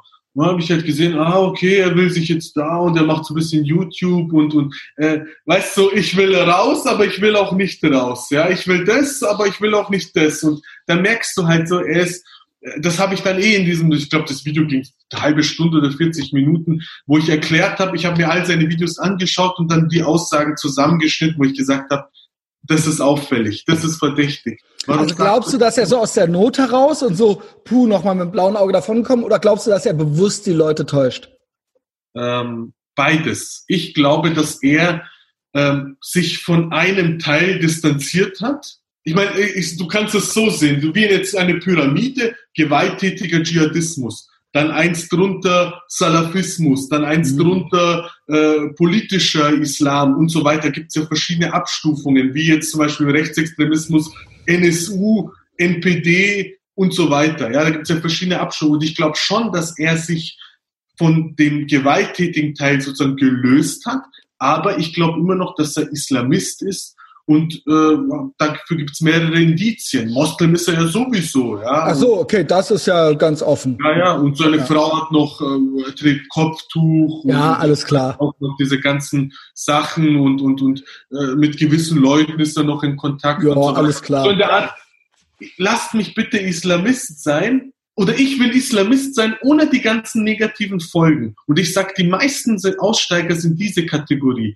Ich kenne, oder voll viele Leute fragen mich, ja, du bist doch einer der wenigen Aussteiger und so. Ich sag, es gibt viele Aussteiger. Aber weißt du, die meisten, die meisten Aussteiger sind diese Kategorie.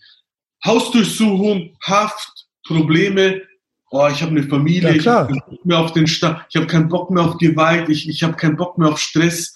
Und dann ziehe ich mich zurück lebt es weiter, glaubt weiter dran, aber ich höre auf, mich da zu engagieren, weil ich einfach keinen Bock auf den Stress. Und, und du wirst noch beklatscht von der ganzen Gesellschaft. Guck mal hier, toll, der kann jetzt hier von seinen Erfahrungen erzählen und so weiter. Weil die kriegen wahrscheinlich die Förderungen in die Hand gereicht, die der du kriegt, nicht mehr gereicht kriegst. Kriegt, mittlerweile kriegt er eher eine Förderung als ich, sage Ja, genau, ganz genau. genau. Ist doch absurd, Alter. Das ist absurd. Aber das ist Deutschland, das ist deutsche Bürokratie, genau. Das ist halt, das ist halt auch die Scheinheiligkeit ja. dieser Programme. Ja. Ja, ja. ja, die können das gar nicht einschätzen, die können wissen gar nicht. Wissen was. gar nichts, das hast du auch schon öfter gesagt, ne? Dass das ist äh, zum Beispiel jetzt, äh, wie damals gab es während des Kalten Krieges, gab es ja auch so Kommunisten, die vermeintlich übergelaufen sind und so weiter, und wo dann richtige Überlaufer gewarnt haben, gesagt haben, glaubt ihr nicht, das sind immer noch Kommunisten, die versuchen zu täuschen, sie versuchen am andere Interesse und so ähnlich sehe ich das jetzt, äh, jetzt in dem Fall, äh, dass die Leute ja, eindeutig. Und, und, und, und, fallen halt drauf rein auch. Ja. Der da ganze Typ, Alter. Standardparolen sagen, ja, äh, ich bin jetzt gegen Gewalt. Was heißt es gegen Gewalt? Muslimbruderschaft will ein weltweites Kalifat und auf diesen Weg wenden, wollen sie auch keine Gewalt anwenden, sondern durch Unterwanderung.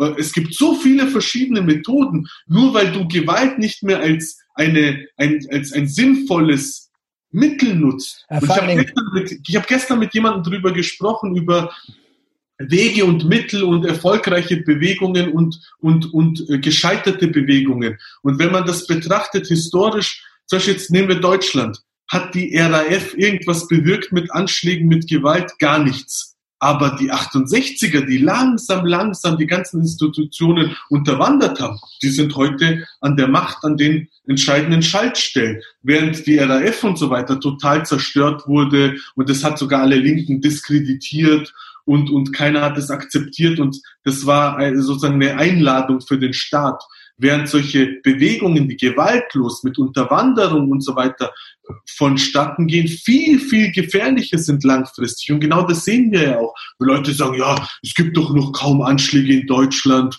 äh, Islamismus ist doch gar keine Gefahr mehr. Ja, weil die gecheckt haben, dass sie mit Gewalt nicht mehr weit kommen. Wenn ein Anschlag passiert, dann häuft sich ja die Islamkritik und die Gesellschaft sieht dann mhm. auch wieder so, oh, der Islam wird wieder zur Gefahr. Während wenn sie sich von der schönen Seite zeigen und mit Krawatte und Anzug und wir können doch friedlich miteinander leben und diese Kompromisse langfristig ihr Ziel viel eher erreichen und das siehst du ja selbst. Das siehst du zum Beispiel Corona, auf einmal hörst du den Gebetsruf öffentlich. Wann gab's das? Ja. ja. Gab's und das schreitet ja immer weiter voran. Und auch diese öffentlichen äh, dieses öffentliche Beten mit Hunderten von Leuten auf der Straße. Ja, ist ja klar, wir dürfen ja, die Kirchen sind ja zu, die Moschees sind zu und dann müssen wir ja auf die Straße und das ist ja eine reine Machtdemonstration. So Machtdemonstration und, und auch die deutsche Gesellschaft ändert sich. Ich sag auch so Sachen, zum Beispiel, ich rauche nicht, aber trotzdem ist Rauchverbot und, und ich sag jetzt als nächstes äh,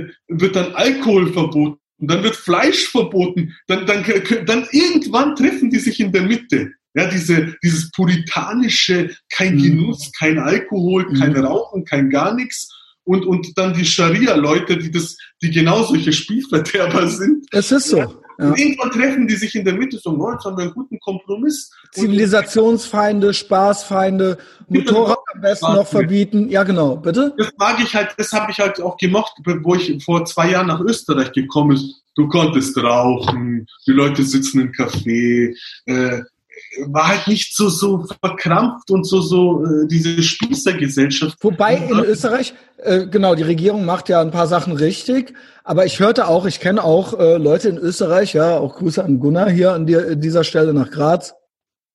Aber in, auch in Wien gibt's auch eine große äh, äh, sag ich mal, salafistische Szene und so weiter, ne? Ja, ja, eh, ja. Also das ist, das ist da nicht, nicht vorhanden. Nee, ne? Wir haben auch hier die Probleme. Ich meine jetzt nur in Bezug auf Spaßgesellschaft, ja, genau. in Bezug auf ähm, Islamismusprobleme haben sie auch, aber trotzdem, zum Beispiel in Österreich, äh, es gab offiziell und es gibt auch keinen wirklichen islamistischen Anschlag. Gab es nie mhm. wirklich. Während in Deutschland, das, das kannst du gar nicht mehr zählen. In Deutschland, äh, genau, lohnt sich vielleicht auch mehr, ja. Ich, äh, das letzte, eine der letzten Sachen war hier vor ein, zwei Jahren am Hauptbahnhof, der, der das äh, Mädchen angezündet hat im McDonalds und in dem ähm, Stimmt, stimmt. Dem, äh, das ist so ein bisschen, das ist total untergegangen. Ich habe dann gesagt, so ist doch krass. Wir hatten ja eigentlich einen islamistischen Anschlag und das war dann so, ja, so, ähm, ja, genau. Der, der hatte dann zwar auch alle Akbar äh, geschrien und so weiter und, aber es wurde so, es, es wurde eigentlich überhaupt nicht als das geframed so. Ja, aber sowas wie in Stuttgart ist Party-Event-Szene. Genau, genau, ne? Das ist natürlich, ja, das ist, äh, das äh, finde ich auch bitter, ja, also dass man äh, irgendwie äh, noch nicht mal normal darüber reden kann. Ja. Ja. Ähm, das ist, das ist die, die, die Grenze, was man sagen kann, die verschiebt sich. Ja, immer. bald wird mir bald wird verboten, bald wird es verboten, einen islamistischen Anschlag, einen islamistischen Anschlag zu nennen und ihn überhaupt zu kritisieren. Ich muss, ich muss sagen, da bin ich so ein bisschen ambivalent. Ähm, einerseits stimmt das, was du sagst. Andererseits haben wir, habe ich den Eindruck, man hat schon Fortschritte gemacht. Also wenn ich zum Beispiel klipp und klar sage, äh, das und warum ich das Kopftuch ablehne oder überhaupt zu sagen, na ja, Islamkritik ist eben Ideologiekritik und Religionskritik. Das hat mit Rassismus nichts zu tun. Ich merke schon, es gibt auf der anderen Seite doch auch irgendwo eine Akzeptanz dafür, die es Bei den Leuten ja, beim Staat nicht. Beim Staat nicht, aber die Gesellschaft früher, vor fünf Jahren wäre das noch, boah, wie kannst du nur, alle Kulturen sind gleich und so weiter. Aber heute ist es doch akzeptiert zu sagen, ja, zumindest. Ja, die ja. Gesellschaft ist immer sensibler, lernt natürlich auch aus Erfahrungen, lernt mit der Zeit und mhm. die kannst du immer weniger täuschen und, und sie erkennen auch. Wenn es vernünftig, wenn es vernünftig vorgetragen ist und nicht so hetzerisch, genau. sondern man sagt so, pass auf, das und das, warum darf man denn jetzt zum Beispiel das Christentum kritisieren, aber da ist es dann irgendwie verboten und dann verstehen das die Leute eigentlich mittlerweile schon so. Ja. Auch Linke, auch Linke zum Beispiel, wo ich sage, boah, ich stimme mit denen in, in 90 Prozent der Sachen überhaupt nicht ein, aber die zum Beispiel sehr, sehr gute Islamkritiker sind. Ich kenne einen, äh, der ist Kommunist. ja, da kenne ich einige. Da kenne ich einige. Schöne Grüße an die ganze äh, Bahamas-Fraktion, ja. Oder diese, du kennst dich ja auch da, zum Beispiel diese antideutsche Fraktion. Genau, genau. Sowas, ja, die sind da teilweise sind die da in Bezug auf Islamkritik und so weiter doch, doch. Ja, sehr, sehr gut. Ja, also das gibt's mhm. schon, aber staatlicherseits, staatlicherseits geht es meiner Einschätzung nach in die andere, in die andere Richtung, dass man so, so, so bettelt, sich unterwirft, so, oh, bitte, wann finden wir, wir nehmen auch Salafisten. Das waren ja auch schon Vorschläge. Wir arbeiten gemeinsam mit Salafisten gegen Dschihadisten. So in der Art, äh, mit Al-Qaida gegen den IS. Weißt du, das nur noch das würde fehlen. Ja, ja, da habe ich mich auch so ein bisschen reingelesen, aber es ist ja im Prinzip, ähm, genau, was da überhaupt jetzt noch so die Unterschiede sind und so weiter, das weißt du wahrscheinlich noch besser. Aber es ist natürlich absurd, ja.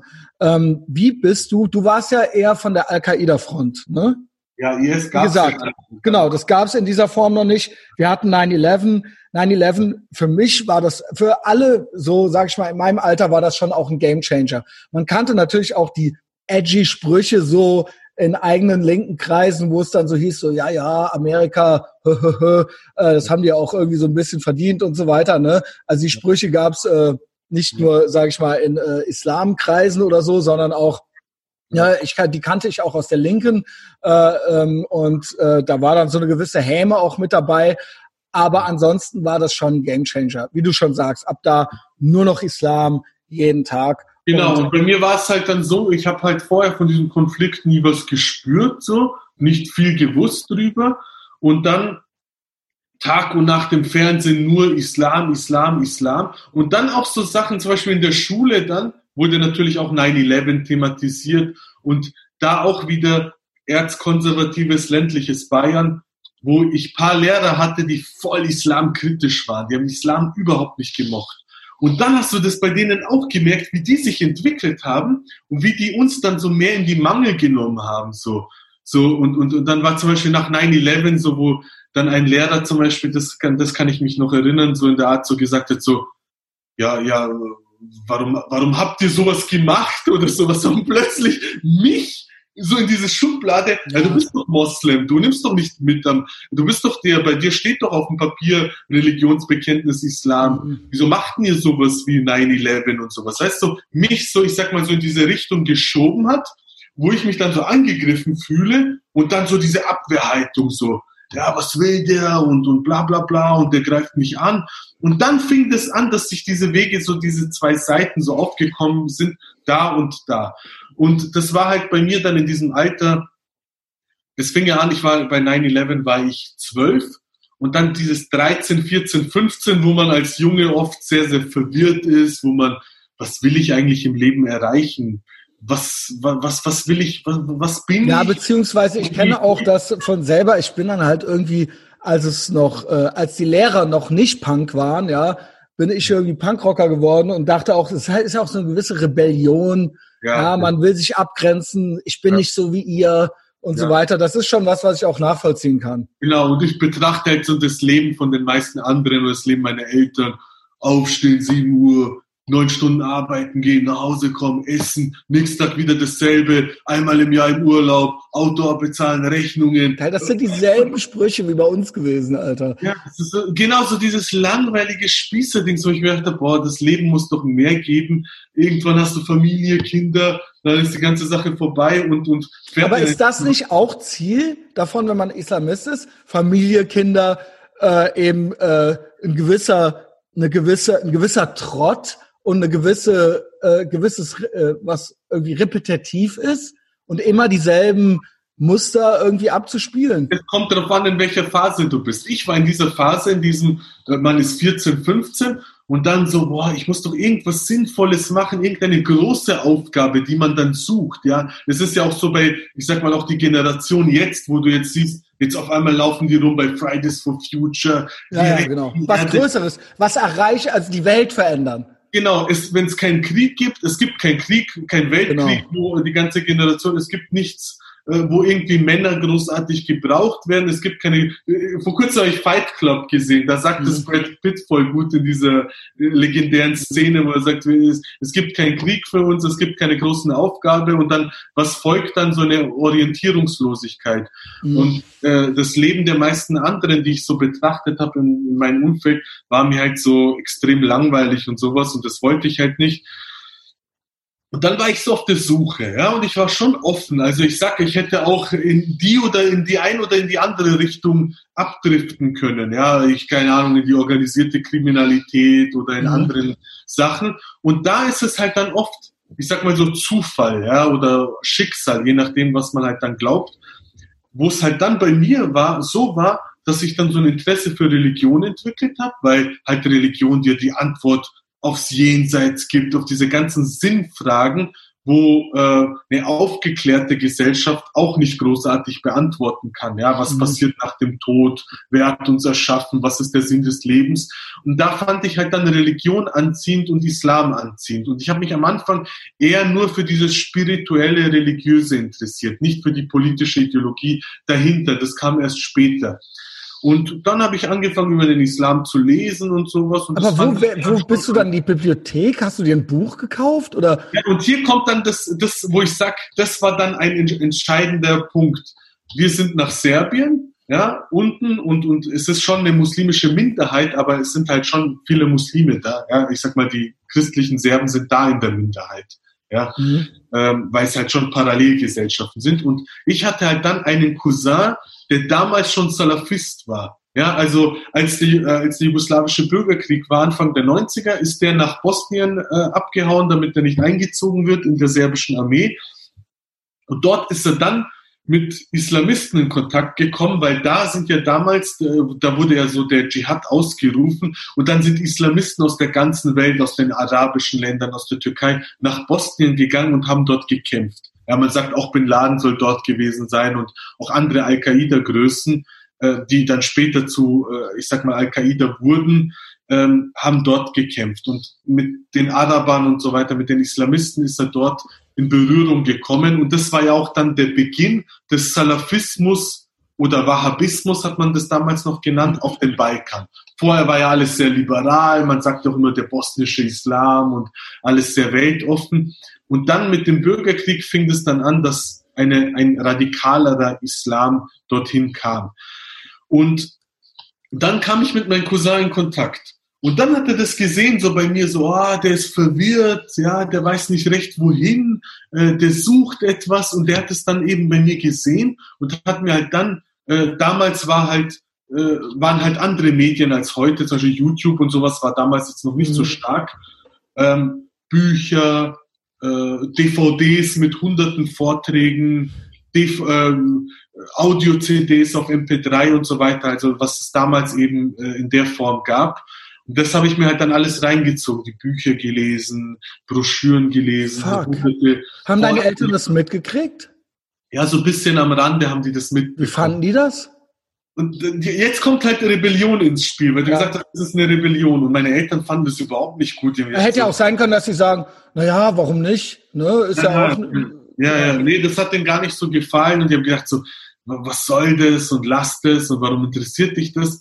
Und dann war das auch so eine Art Rebellion, so weil mhm. äh, mein Vater war da schon strenger, meine Mutter so so in der Art so, ja, lass den Jungen und sowas. Äh, und mein Vater so, nein und das ist gefährlich.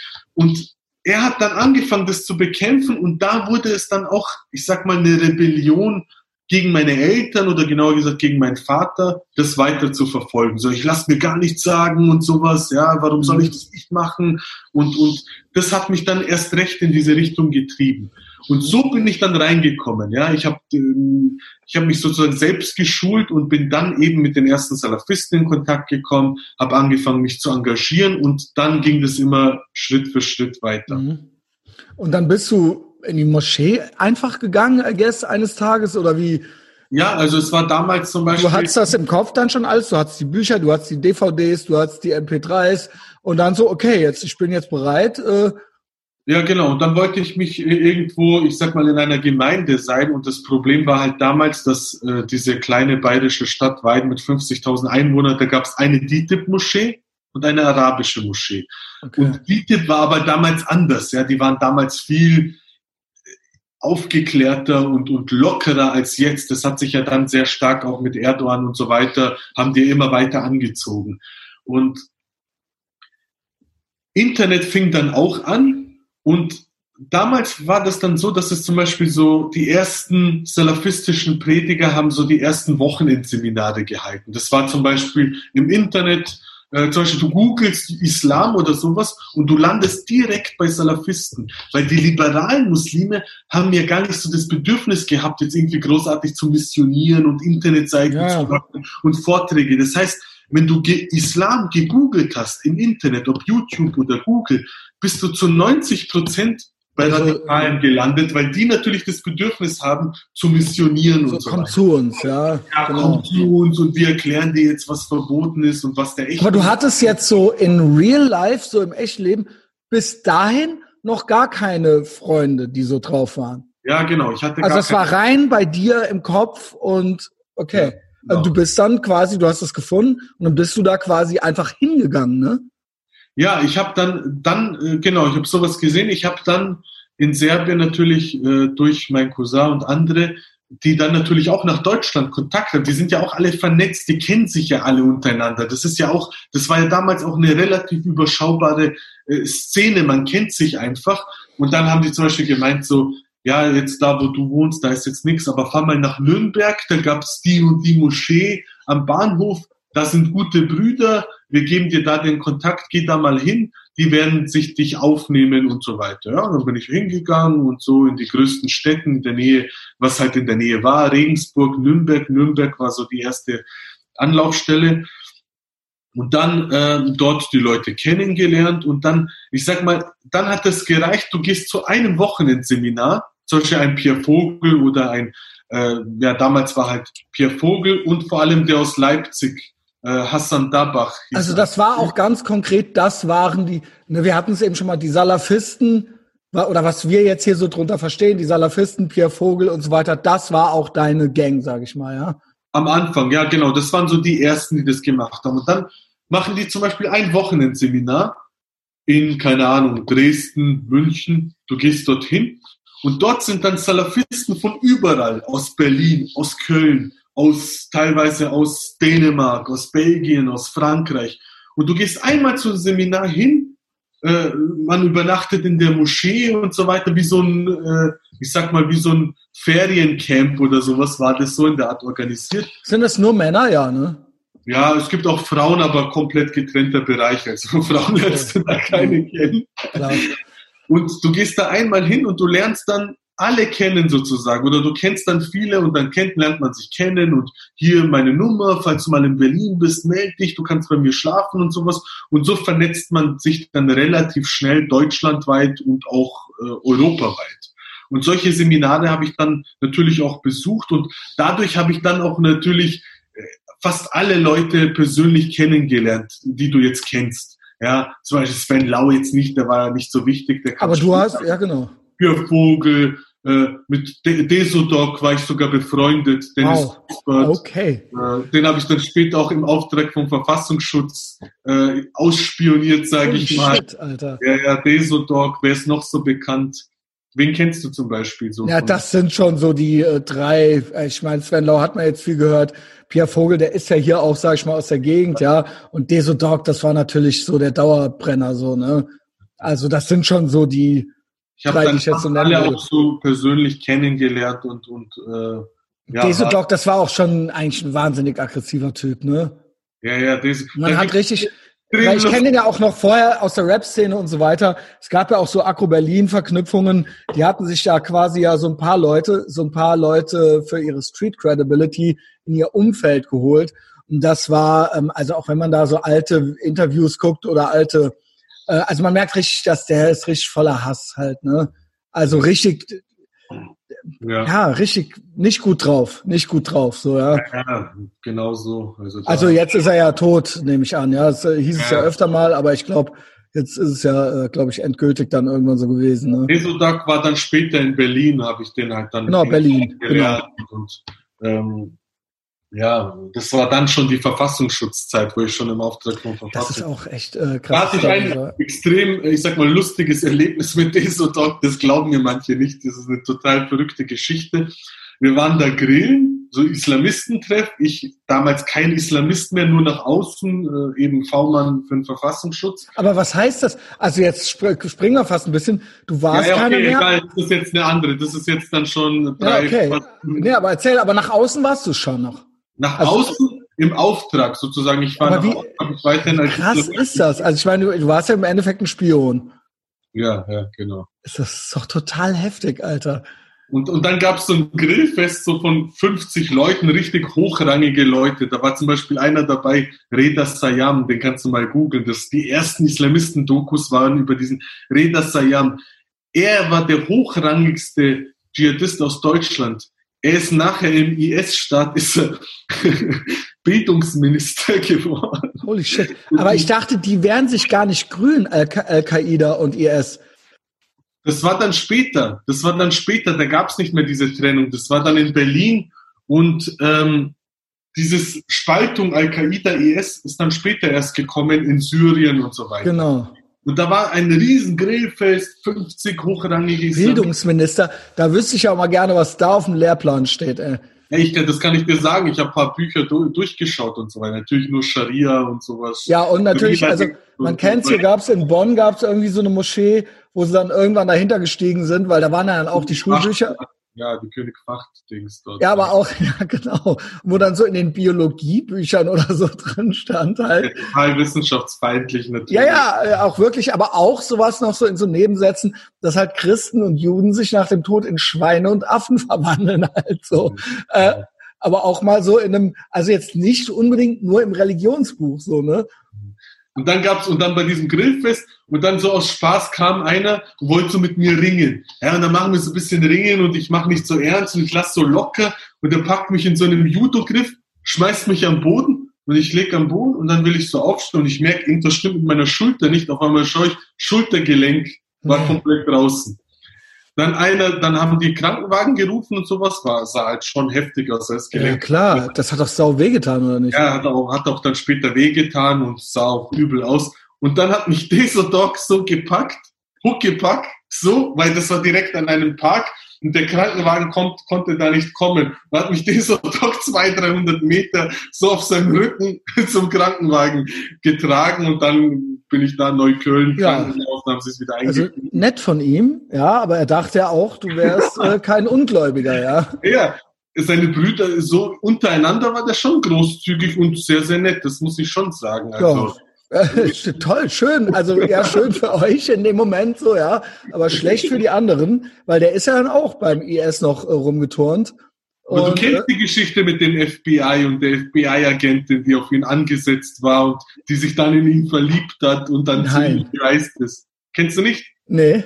Das FBI, die, die Amis, ich habe, nachdem ich für den deutschen Verfassungsschutz gearbeitet habe, habe ich auch einmal für einen Auftrag kurz mit dem amerikanischen Militärgeheimnis. Also geil, wir haben jetzt so ein bisschen was übersprungen, aber es ist geil. Ist auch egal. äh, wenn es läuft, dann läuft's. Wie nimmt, wie läuft denn da so eine Kontaktaufnahme ab?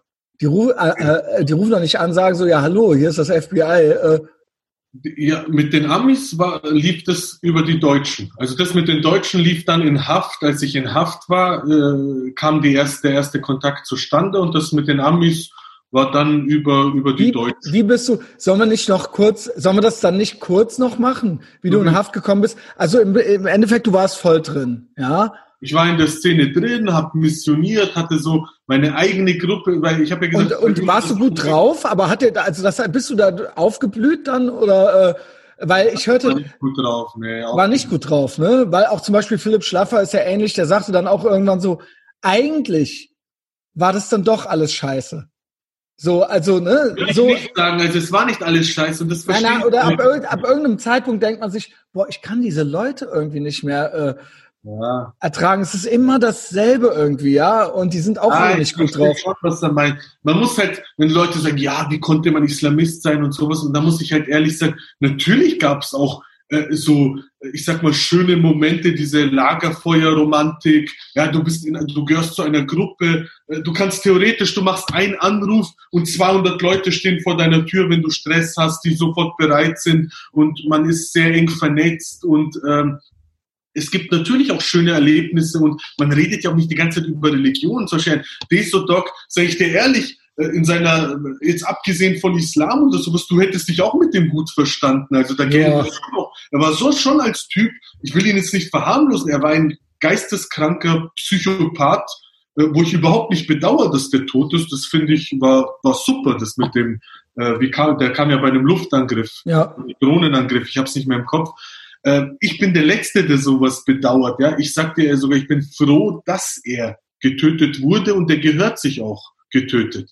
Mhm. Aber ich sag so, als Mensch auf einer gewissen Dings waren halt schon, ich weiß so, schon was du meinst. Ja. so chillige Typen dabei, wo du sagst, die waren lustig, die hatten Humor, das hat Spaß gemacht die, waren keine Angsthasen und sowas, die waren schon wirklich auch da, wenn du was gebraucht hast und sowas.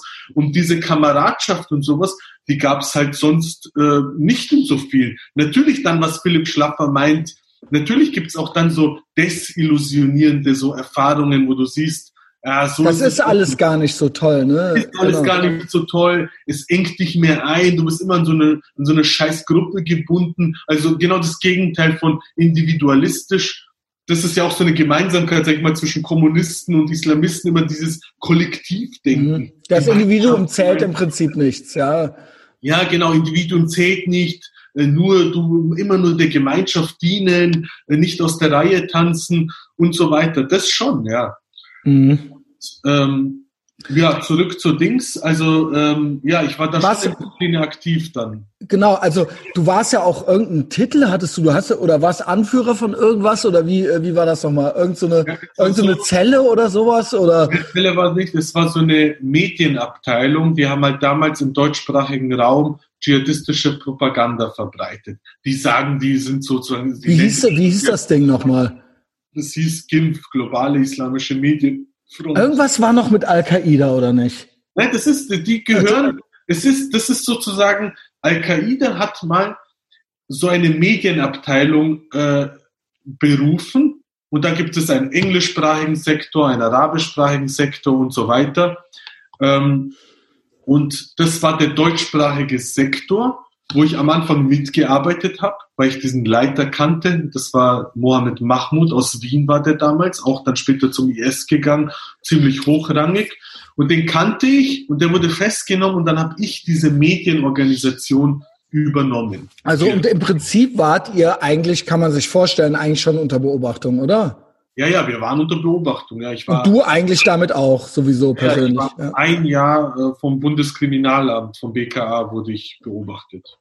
Und ähm, genau, also du, und du hast aber eigentlich zunächst so dein Ding da gemacht, missioniert, dieses Ding da, dieses, dieses, diesen Club oder wie man es nennen will, diese Abteilung da beaufsichtigt ähm, und halt, ihr habt so euren Salafistenkram gemacht und ihr wart unter Beobachtung, weil ne, da gibt es natürlich auch gute Gründe für. Was waren dann so die Sachen, wo es dann eigentlich so illegal wurde bei dir? Illegal wurde es dann zum Beispiel ähm, in der Gruppe, hey, Bruder XY, will jetzt nach Afghanistan, nach Tschetschenien oder nach Irak hier sich anschließen äh, einer Terrorgruppe. Ähm, er braucht noch etwas Geld. Ja, jeder soll ein bisschen was geben, damit er sich die Ausreise. Also hast du im Prinzip Terroristen finanziert. So, ich jetzt, ich jetzt, ja, es war dann, dann später kam das hinzu. Es kommt darauf an, in welcher Phase. Aber das war schon dann so, ja, jetzt gibt jeder mal Geld zum Beispiel. Oder allein die Verbreitung schon von islamistischer Propaganda. Zum Beispiel, du kriegst jetzt ein Video von Al-Qaida und du verbreitest, verbreitest es im Netz. Äh, also auch Hinrichtungsvideos und so weiter. Ja, jetzt nicht Hinrichtungsvideos, da gibt's ja auch so äh, andere Videos, so äh, von Video, von Predigten, Ansprachen mhm. bis auch so Videos mit, mit ha Kampfszenen und so weiter. Das ist ja auch eine Unterstützungshandlung. Hast du irgendwann den Eindruck gehabt, so scheiße, ich bin hier irgendwo reingeraten äh, äh, und äh, ich weiß gar nicht, wie komme ich hier wieder raus oder sowas? Oder war das die, äh, war das zu dem Zeitpunkt noch die ganze Zeit so, boah, das ist es? Na, also es, es, es gab schon immer mal wieder so Zweifel und sowas und ganz stark wurde es dann natürlich, wo man dann die negativen Seiten spürt, zum Beispiel äh, die erste Hausdurchsuchung vom SEK. Ja. Wie lief das ab?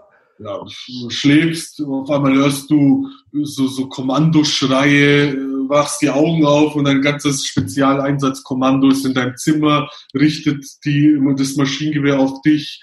Äh, was, was haben die gesucht in dem Moment? Was war der, was war der Einsatzgrund in diesem Moment? Ähm, in dem Moment, das war aufgrund dieser Mediensache, äh, aufgrund dieser Propagandaverbreitung, das wurde eben, das gilt als Unterstützung einer terroristischen Vereinigung. Ja, ist ja auch so. Ist ja natürlich so, ja. stimmt ja auch, ja. Und, und ähm, das war das war der Hintergrund jetzt von der ersten. Und du, du sagst, das wird die erste, der das erste, der erste SGEK-Einsatz, wie viele hattest du? Ähm, ich hatte insgesamt, ich überlege, zwei, ja, okay, zwei, zwei, zwei Durchsuchungen und noch eine dritte Festnahme, aber die lief anders ab. Ja, die mhm. war, hey, komm, wir brauchen nur noch mal, komm noch mal kurz ins Revier, so reinlocken, so, ich komme ganz normal hin und dann Festnahme. Äh, aber Durchsuchung zweimal. Mhm. Und es waren immer so diese Sachen, ähm, so Propaganda im Prinzip, Unterstützung von Terror, Terrorzellen in irgendeiner Form, ob es jetzt finanziell war oder man die Leute da irgendwie mit hingebracht hat. Ähm, ab wo war dann so gesagt, wurde dann so gesagt, pass auf, du kriegst jetzt richtig Ärger, wir haben aber einen Deal für dich. Wie, wie lief das ab?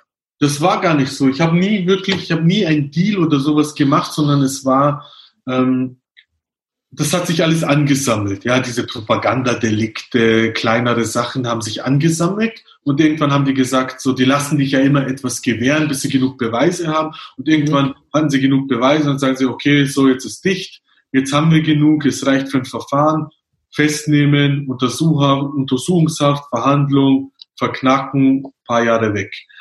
Und ich wurde festgenommen, war in Untersuchungshaft und dann in Haft fing das dann an, also ich habe schon davor, fingen so die ersten Zweifel an, so ist das überhaupt richtig, was ich mache? Was bringt das Ganze überhaupt? Mhm. Was sind das für Ziele? Du machst die ersten negativen Erfahrungen, wo du merkst, so, die erzählen das eine, machen aber was ganz anderes, ja, äh, viel Heuchelei im Spiel und so weiter.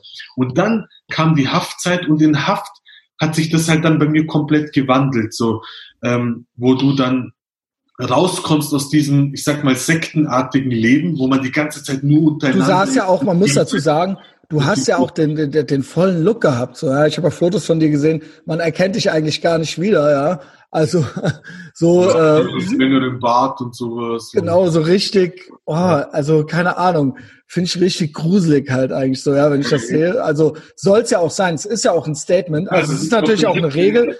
Ja, aber genauso angefangen vom äh, Kopftuch bis äh, zu diesem Bart. Es ja. ist ja ein Statement, die anderen sollen ja sehen, wir gehören ja. nicht zu euch. Ja, genau. also, das ist eine äußerliche Abspaltung. Ich ja. bin anders, ich gehöre genau. dazu. Genau. Man kann nicht, man soll nicht sofort identifizieren als das, genau. was ich bin. Das ist ja auch so das Problematische mit Kopftuch und sowas. Genau. Ja, ähm, und dann in Haft hat sich das dann eben bei mir geändert. Ja, in Haft war dann eben durch verschiedene Einflüsse, ja, äh, wo ich dann selbstkritischer geworden bin, wo ich dann auch angefangen habe, äh, Bücher zu lesen, ja, auch so, ich sag mal, ähm, wo ich sag, ich sag mal, dann so in den Genuss gekommen bin unserer europäischen Kultur, wie viel wir eigentlich zu bieten haben, wie gut es ist und so weiter und wie schwach Islam eigentlich im Vergleich dazu ist, ja, zu mhm. unseren ganzen Errungenschaften und sowas, ja. Auch, auch viele andere Sachen, zum Beispiel auch so, auch Filme, Dokumentationen, die ich mir alles reingezogen habe in Haft. Du hast ja da, es ist ja nicht wie draußen jeder Tag verfliegt, sondern du sitzt von morgens bis abends, hast extrem viel Zeit zum Nachdenken. Ich war in strenger Isolationshaft, das heißt, ich war die meiste Zeit 23 Stunden, 24 Wie alt warst du ungefähr? 19. 20. Oh, krass, eigentlich auch ja, in, dem noch, ja? in dem Hochsicherheitsgefängnis Nürnberg in Isolationshaft ein Jahr lang. Komplett. 23 Stunden, 24 Stunden. Glaubst du, dass dein Alter mit eine Rolle spielt? Also, wenn, wenn wir jetzt das mit Sven Lau vergleichen, vielleicht sollte man das auch nicht, ne, der hat ja, der war ja eben auch dann im Gefängnis, äh, fing eigentlich im Prinzip direkt an zu winseln so ähm, und zieht da jetzt irgendwie so seine Show so ein bisschen ab. Aber äh, glaubst du, dass einfach so, weil du noch jung warst, ja. eher noch gedacht hast, ne, du bist ja im Prinzip zehn Jahre jünger als er äh, oder so, irgendwie vielleicht sogar noch mehr, äh, dass du dann deswegen gedacht hast, so, boah, was mache ich hier? Ich schmeiß hier ja, mein Leben weg oder so. Auf jeden Fall, also ähm, für mich macht es schon immer einen großen Unterschied, wann jemand sich radikalisiert und, und wann der in der Szene war.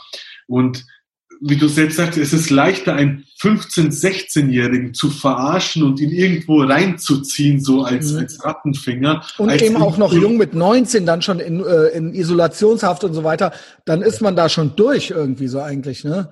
Genau, als wenn jetzt einer, ich meine, das ist ja auch immer so falsch, wenn man so immer so sagt, so, ja, Radikalisierung, das sind immer junge Leute, das sind nicht immer junge Leute. Oder ein Desodog, der war auch nicht mehr jung in dem mhm. Sinne. Als er sich, als er diesen Weg gegangen ist, war der schon äh, 30, über 30. Mhm. Ja, also es ist nicht immer so dieses, es gibt da auch schon ältere, aber ich sage, in meinem Fall war halt dann schon so, dass da viel Unreife dabei war. Mhm. Und je älter ich dann wurde, ich dann auch besser reflektieren konnte, was habe ich eigentlich gemacht und dann reifer wurde, besser reflektieren konnte und dann eben auch meine Schlüsse gezogen hat, meine Lehren daraus gezogen habe und mich dann eben positiv entwickelt habe. Also das hat schon natürlich eine Rolle gespielt. Ich glaube nicht, dass ich mich mit Anfang 20 oder Mitte 20 radikalisiert hätte, geschweige denn jetzt mit 30, aber mit 14, 15, 16, ähm, mit, ich sag mal, in dem Umfeld da, du weißt ja jetzt einige Sachen und sowas, äh, da war ich halt anfälliger auf jeden Fall. Mhm. Ja, und dann in Haft, und in Haft war das dann eben so, dass ich mich gewandelt habe und dann, äh, ich wollte keinen Deal machen, sondern ich habe zu meinem Anwalt dann gesagt, oder mein Anwalt hat mich da auch mit positiv beeinflusst und sowas und dann nach einigen Monaten, es war auch nicht so ein Erweckungserlebnis, ich wach auf, nee, ich bin kein Islamist, sondern es waren kleine Sachen, eine Stück für Stück eine Entwicklung in, in eine positive Richtung. Ähm, und dann, wo ich dann dem Anwalt gesagt habe, hey, schau, ich kann dem Gericht versichern, wenn die mich raus oder wenn ich rauskomme, werde ich ein neues Leben anfangen. Ich habe meine Lektion gelernt, das war falsch, das war der größte Fehler, das war blöd, das ist auch meinem Alter und so weiter, meine Unreife geschuldet. Ich will rauskommen, ich will arbeiten, ich will ein normales Leben führen, von mir haben die nichts mehr zu befürchten. Ja? Und das, das Gericht hat da nicht gesagt, ja, du kommst sofort raus, wie die meisten sich das vorstellen. So, du rufst an, hey, lass mal einen Deal machen und dann am nächsten Tag bist du draußen. Ich war dann noch ein halbes Jahr in Haft. Hat der, dein Anwalt hat es dir aber sofort geglaubt im Prinzip? Ja, weil er hat meine Entwicklung mitbekommen. Ja, okay. es war ja nicht so, dass ich sage, er, er lernt mich am Anfang als Islamist kennen und am nächsten Tag bin ich keiner mehr, sondern er hat meine Entwicklung mitbekommen und äh, hat sie auch glaubwürdig, hat sie auch glaubwürdig empfunden. Und er hat es dann dem Gericht signalisiert und dann ist der Verfassungsschutz, also Bundesamt für Verfassungsschutz, sitzen in Köln, in, ich glaube in Chorweiler sogar. Ja, mhm. Ist ja auch so eine. Ja, ja. da wurde der Kalif von Köln, ich weiß nicht, den kennt kaum mehr einer. Da gab es den Kalif von Köln, das war auch so ein islamistischer äh, Anführer, der ist da in einem Plattenbau, hatte, wurde der gesucht und der hat sich versteckt, immer in anderen Wohnungen dort. Der wurde immer weiter versteckt und es, du brauchst ja für jede Wohnung einen neuen Durchsuchungsbefehl und so weiter. Und man wusste nie, wo der sich aufhielt. Und man hat dann im Wäschekorb noch paar hunderttausend Euro gefunden. Ja, ja der hat doch Kalif von Köln. Bekommen, sowas. Ja, genau. Und ähm, ja, dann ist das Bundesamt für Verfassungsschutz, also der, ich sag mal, das deutsche FBI, der Inlandsnachrichtendienst, ist dann darauf aufmerksam geworden und mir gedacht, oh, interessant, äh, der war ja sehr tief drin, ähm, jetzt will er aussteigen und dann haben die so eine Bewertung, sage ich mal, durchgenommen, wie glaubwürdig bin ich. Ja, wie, wie haben die das gemacht? Quasi ab, abgefragt? Oder? Abgefragt, eingeschätzt. Da haben die halt Spezialisten, vom, vom Vernehmungsspezialisten bis was weiß ich, Experten. Ja, die machen jetzt keine Lügendetektor-Teste. Aber haben die das, mal doof gefragt, haben die das mit Sven Lau auch gemacht? Entschuldigung, dass ich mit dem immer wieder ankomme, aber das ist ja auch so. Ich glaube nicht, weil Sven Lau hat ja dann nicht für den Verfassungs... Ach so, er war einfach nur so, ach, ich bin jetzt Aussteiger und das hat dann eigentlich gereicht. Ja. Ausstiegsprogramm und ich sag also jeder... Dich, du wurdest, bei dir kann man schon sagen, du wurdest von Profis im Prinzip abgeklopft. Ja, angeworben ja. und sowas. Ja, und auch richtig, es wurde geguckt, so, was ja. ist mit dem, ja. In das NRW-Aussteigerprogramm kommt jeder, der nur sagt, hey, ich will aussteigen und die kommen dann, sagen, okay, äh, wir betreuen dich jetzt und wir ja, helfen okay. dir. Da kann jeder reinkommen. Aber dass du, ich sag mal, glaub für glaubwürdig erklärt wirst vom mhm. Nachrichtendienst, ist eine ganz, ganz andere. Okay, Karte. doch, das kann ich dir, das glaube ich, ja. Ja, und so kam der erste Kontakt und dann nach einem Jahr äh, Untersuchungshaft bin ich dann rausgekommen und dann äh, ist der Kontakt weitergelaufen. Man hat sich getroffen in München in der Anwaltskanzlei vom Anwalt und ähm, dann haben die halt auch gesagt, ja, und was machst du jetzt und so? Ich habe gesagt, ja, nix, ich äh, suche mir jetzt eine Arbeit und, und fange jetzt an zu arbeiten und fange jetzt neu an, baue keine Scheiße mehr, ich will nicht in Haft, ich löse mich komplett von der Szene und so weiter.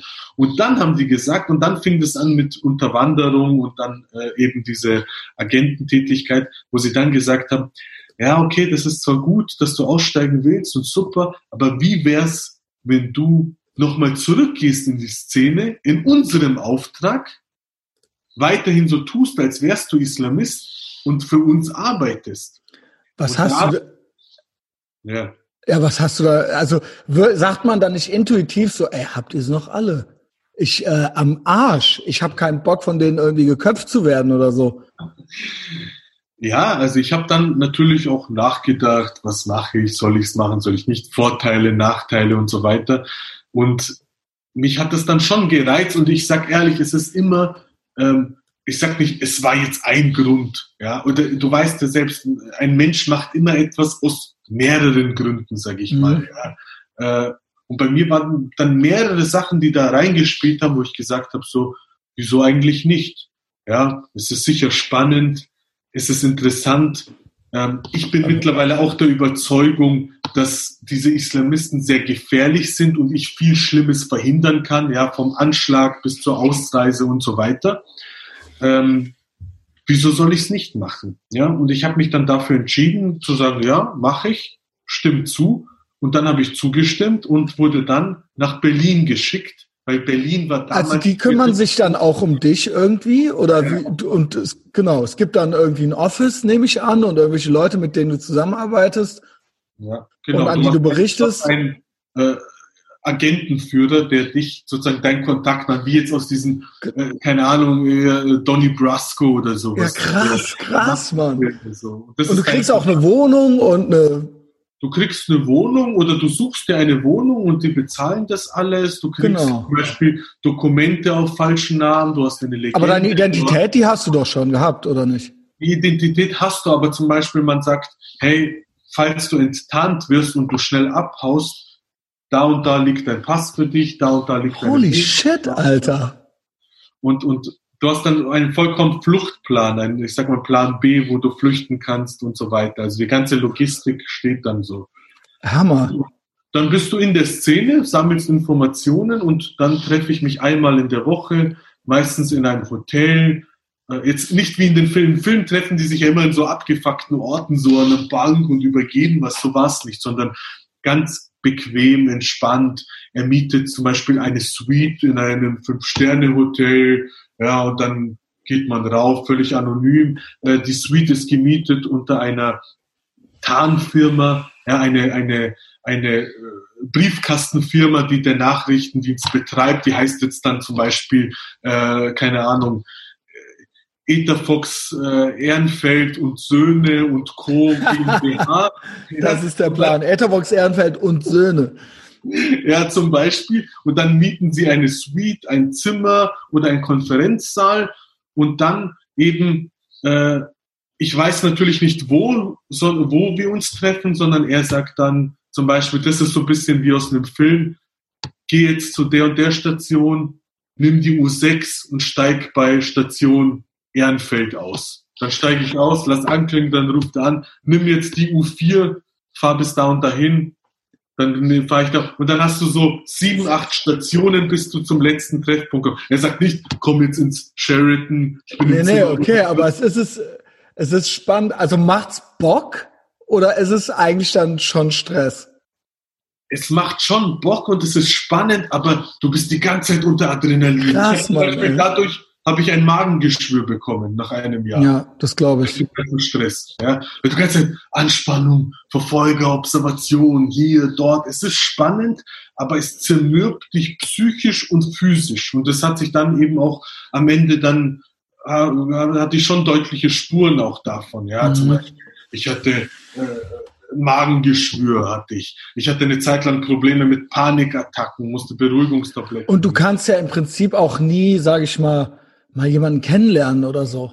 Also du musst ja immer das aufrechterhalten, oder? Also du kannst ja nie auch normale noch Freunde nebenbei haben oder eine Freundin oder irgendwie sowas. Ich hatte, ich hatte eine Freundin so heimlich, die war woanders in Baden-Württemberg und das war so meine einzige Entspannung, so aus dieser Rolle rauszukommen, wenn ich dann runterfahre für ein Wochenende zu ihr und dann zurückkomme. Aber du musst halt immer, es gibt halt ein komplettes... Aber bei ihr kommst du ja auch mit diesem Bart an und so weiter. Also die denkt ja auch, du bist das, oder nicht? Ja, ja. Oder? Oder du warst ja, du hast ja dann nicht, da warst du ja dann nicht dann der Moderator übers Wochenende, oder? Doch, doch, sie wusste Bescheid. Also es waren ganz wenige Leute eingeweiht. Ah, okay, krass. Äh, sie war nur das engste Umfeld, zum Beispiel, keine Ahnung, äh, deine äh, Freundin, Partnerin, deine Eltern vielleicht noch und sonst weiß da keiner. Und so war es mhm. halt hier. Wie fanden deine Eltern das? Ähm, die waren nicht wirklich, die waren erst später, habe ich sie dann eingeweiht, weil sie dann Angst bekommen haben, weil sie gedacht haben, wer weiß was sie, weil die sehen dann zum Beispiel, keine Ahnung, äh, ich komme zum Beispiel, ich gehe zu meinen Eltern zu Besuch und, und, und dann meine Mutter räumt auf im Zimmer und sieht dann bei mir im, Hand, äh, im, im, im Rucksack vier Handys, 3000 Euro Bargeld, äh, irgendwelche Dokumente auf andere Namen, zwei Laptops und sowas, wo sie gedacht hat, keine Ahnung, die hat halt gedacht, die, hatten halt dann vermutet, ich bin irgendwie in die organisierte Kriminalität, Mafia, bla bla bla. Aber auch typisch Mütter, ne? Die müssen dann da an dem Rucksack immer darum. Immer. ja, also was soll das? Das kann echt nicht wahr sein, ja? Und, und die merken natürlich immer diese Anspannung. Du kannst ja schwer auch deine Mutter und den meisten Müttern kannst ja schwer was mhm. vormachen. Und die haben mich dann so lange genervt, dass ich gesagt habe, ah, ihr müsst keine Angst haben, ich bin nicht irgendwie bei der jugoslawischen Mafia oder sowas gelandet, sondern äh, ich arbeite für eine Behörde und habe die halt dann eingeweiht, nachdem ich das okay bekommen habe, dass ich sie einweihen äh, darf. Ja, und dann okay. war ich in Berlin und, und du hast halt eine Legende, eine Geschichte, die du spielst und ja, die Treffen liefen dann eben so ab, meistens sehr entspannt, essen gegangen und dann geredet, was gibt's Neues, was tut sich in der Szene. Ja, äh, äh, Abu XY will jetzt ausreisen, äh, Abu A äh, sammelt jetzt wieder Geld, Abu B äh, Abu A, Abu B, Abu C. Er hat Andeutungen gemacht, äh, er wird gern einen abstechen, äh, Abu C äh, es macht das und das. Abu D hat jetzt Kontakt mit den Tschetschenen, die planen da was. Und dann eben Junge, Junge, schon schwere Themen natürlich. Ich sage, das waren jetzt nicht hier. Es gibt natürlich, die haben auch so Quellen. Ich sag mal, der 60-jährige äh, muslimische Opa aus Nordafrika, der am Freitagsgebet teilnimmt und dann seinem und dann irgendwie äh, Nafri. Ein, ja, Nafri, der dann zum Beispiel sich einmal im Monat mit einem trifft und sagt, ja, bei der Freitagspredigt hat der Imam das und das gesagt und der kriegt dann irgendwie 150 Euro Aufwandsentschädigung und tschüss. Das war schon ein ganz anderes Level. Also wir hatten auch wirklich Operationen, die wir geplant haben. Äh, die ärgsten Sachen, also das sind so Sachen, die kannst du dir nicht vorstellen. Zum Beispiel hatten wir am Ende geplant, da kamen dann natürlich Sachen dazwischen, dass sie mich nach Afghanistan einschicken. Dass die dann die Amis mit reinholen, also CIA in dem Fall, und mich nach Waziristan schicken und ich die Treffpunkte, die Drohnenangriffe markiere. Junge, Junge, Junge. Ja, wäre ja für eine gute Sache gewesen, ne? Aber ja, ist doch so, ne? Das Risiko, dass es mich dann mit erwischt, ist natürlich auch. Und wer weiß, vielleicht Option auf amerikanische Staatsbürgerschaft danach, ja? Das, das, das wäre natürlich schön, ja. Ja, jetzt sitzt du in Wien, ja? Ich war leider nur in Deutschland in dem Zeugenschutzprogramm und ich sag, das war extrem langweilig. Das deutsche Zeugenschutzprogramm war extrem kacke. Was heißt das? Du, äh, ist das de facto so, du hast jetzt eine andere Identität als vorher? Nein, nein, jetzt nicht mehr. Ich war jetzt nicht ein mehr? Jahr lang. Das war zum Beispiel schon war ja mit 19 in Haft. Dann bin ich mhm. rausgekommen, dann war ich über ein Jahr für den Verfassungsschutz tätig. Mhm. Dann ist meine Tätigkeit aufgeflogen. Wie ist, da, erzähl davon. Ja, dann war ich 22 und dann war das halt besonders heikel, Mordaufrufe, Drohungen wie, und so weiter. Wie ist das, wie ist das aufgeflogen? Ganz deutsch, bürokratisch, ja. Irgendein Vermerk, wonach ich Quelle bin, ist in irgendeiner Akte gelandet, nee. die man nicht mehr rausbekommt. Der Rechtsanwalt sieht es, Szeneanwälte, die das natürlich weitergeben. Nein. Und fertig. Ganz oh, deutsch, das ja. ist unglaublich. Nee, das ist typisch. Das ist Bürokratie, das ist. Das ist Bürokratie. Ja, äh, man sagt ja oder. Absolut so, Unfähigkeit. So Verschwörungstheoretiker, die denken ja immer so, ja, äh, keine Ahnung, der nimmt dann einfach eine belastende Akte, schreddert sie und äh, nichts gewesen. Ja, in, in, Wahrheit ist es viel banaler. Es ist extrem, ich sage, ich schließe nicht aus, dass es auch solche Sachen gibt und NSU gab es ja auch so Aktenschredderaktionen, aber auch die sind publik geworden. Irgendwo gibt es die Notiz, dass Akte 1550 geschreddert wurde von Beamten, äh, was weiß ich, Hans Müller. Ja, das, ja. Die, das, ist einfach bürokratische Scheiße da. Ja. Alter, und wie, wie, ja, und wie, mit anderen Worten, und die wussten dann, ja? Die, die, die wussten, dass der Verfassungsschutz hat dann gesagt, nach, nach, was weiß ich, wir überspringen jetzt über ein Jahr Nerven aufreiben. Ja klar, wenn du noch Stories hast, her damit, nur, nur ich. Ja, äh, und, und, und dann nur dazu und dann haben die gesagt, hey, Problem ist, das und das ist passiert. Das heißt, in zwei Monaten ist die Verhandlung und dann wird es äh, auffliegen. Das heißt, wir müssen vorher schon alles, du musst abreisen, es fängt ein ganz neues Leben an. Aber du bist jetzt auf der Straße nie konfrontiert worden. Nein, nein, ich war immer, ich habe keinen Fehler gemacht. Es gab heikle Situationen, aber ich bin nie aufgeflogen. Es gab also es hat sich nie so weit rumgesprochen. Es war nur intern im Prinzip, es war dann raus. Intern war klar, es landet in der so ist genau. Akte gelandet, der Anwalt hat Akteneinsicht, die bekommt er am, am Tag äh, X und der Anwalt wird das natürlich weitergeben. Ja, man genau. Also ist, beziehungsweise man kann sich darauf nicht verlassen. Genau. Und genau. wenn ich jetzt bis dahin jetzt zum Beispiel in meiner Wohnung in Berlin bleibe, dann klingelt und dann stehen drei Leute da und, und äh, was weiß ich, erschießen mich oder sonst ja. was. Ja. Und, und es gab schon heikle Situationen. Ich habe zum Beispiel einmal, ich weiß nicht mehr in welchem Interview, da habe ich das erzählt, eine heikle Situation. Ähm, ich sollte von einem tunesischen Dschihadisten in Berlin, sollte ich von seinem Laptop gewisse Fotos klauen, gewisse Fotos abziehen. Und das war immer so, improvisier einfach. Ich so, ja, wie soll Oh mein Gott, Laptop, Alter. Wie soll ich an sein Laptop kommen und jetzt an diese Fotos kommen? Du lässt dir schon was einfallen, kleines. Oh mein Gott. Wirklich genau die Arschlochnummer, wie man es auch so aus dem Film kennt, halt so, ja, ja. Ich sag dir, es ist 90 Prozent ist alles nur Schauspielerei und Improvisation. Ich sag, ein, ein guter Spion oder Agent ist ein guter Schauspieler und ein guter, ein, ein Mensch, der gut improvisieren kann. Das wäre nichts für mich, Alter. Also improvisieren ja, aber guter Schauspieler, ich kann nicht gut lügen, ey. Ja. Und, und dann habe ich überlegt, okay, wie mache ich das? Dann habe ich einen Stick genommen, einen USB-Stick. Dann war ich bei ihm zu Besuch. Sein Laptop war da. Und dann habe ich mir gedacht, ganz offen, ganz dreist, äh, kann ich kurz deinen Laptop haben? Ich wollte mir so ein paar Sachen runterladen. Ja, Bruder, kein Problem. Hier hast du deinen Laptop. Er gibt mir sein Laptop, ich tue den Stick drauf, er sitzt paar Meter vor mir und denkt, okay, ich mache jetzt irgendwas, ich lade irgendwas runter und stattdessen ziehe ich jetzt seine Fotos und so weiter, die er auf sein Laptop hat, zwei Meter vor ihm ziehe ich auf den Stick rüber.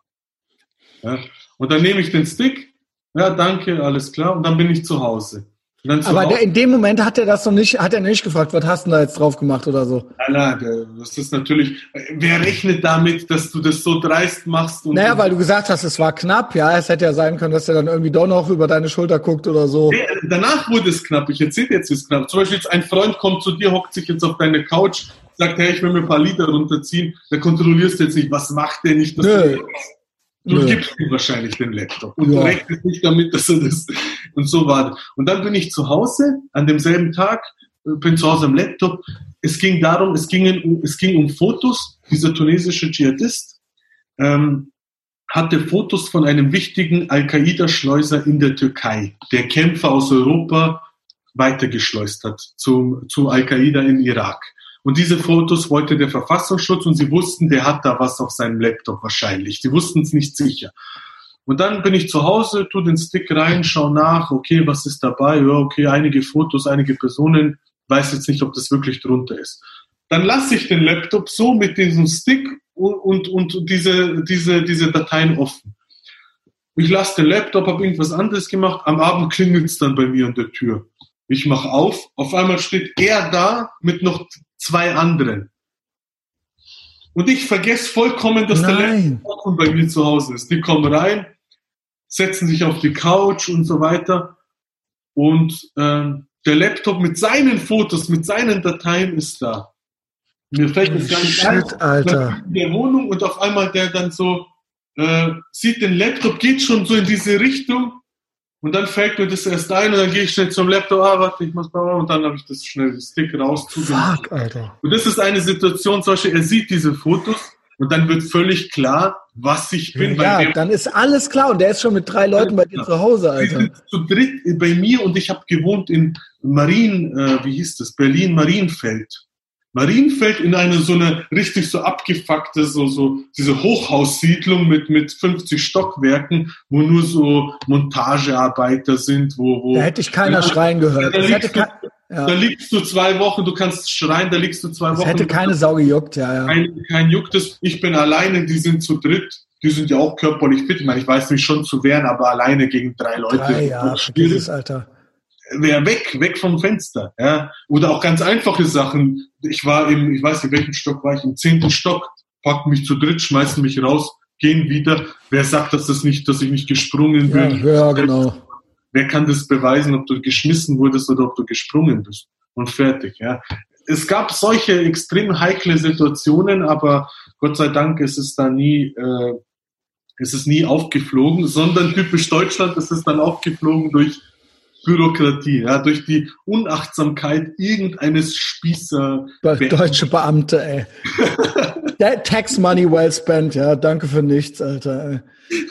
Ähm, ja, ja so krass. Und dann war es äh, eigentlich klar, ich muss jetzt hier raus. Und dann hast du eine andere Identität gekriegt? Dann war ich im BKA Zeugenschutzprogramm, das habe ich dann, äh, bei Nick Heim habe ich das erzählt, da gibt's auch eine lustige Geschichte. Ja, ich habe gesehen, dass du mit ihm was gemacht hast, das habe ich noch nicht gesehen da, da habe ich das zum ersten Mal erzählt mit Daniel Aminati. Kennst du noch Daniel Aminati? Den kenne ich, das ist da so ProSieben. Äh, ProSieben Moderator. Äh, und ich war im Zeugenschutzprogramm. Das BKA hat gesagt, die schauen in ganz Deutschland, wo hast du null Bezug, wo kennt dich kein Schwein. Und irgendwie ist die Auswahl auf Aachen getroffen. Aachen. Ich hatte nie viel mit NRW zu tun.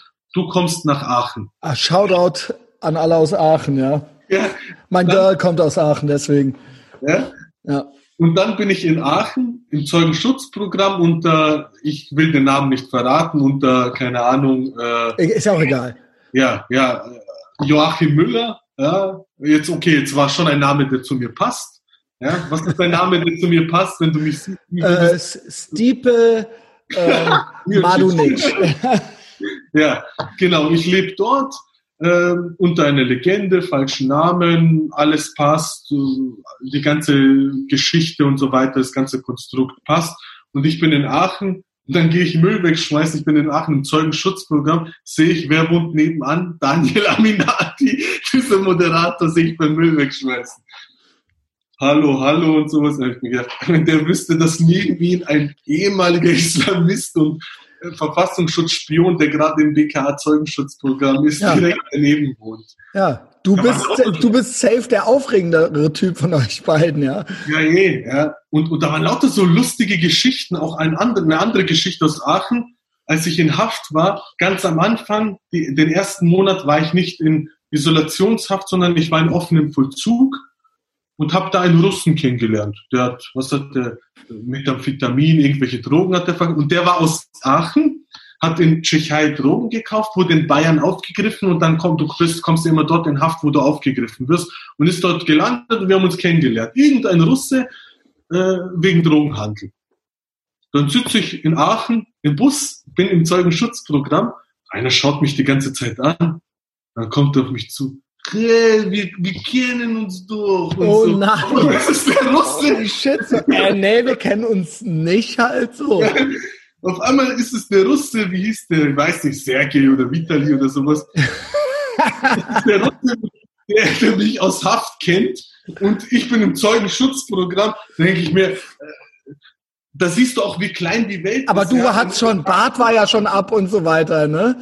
Komplett ab. Aber er so, er so, was ist, ey, ich kenne den. Ja, okay, ja.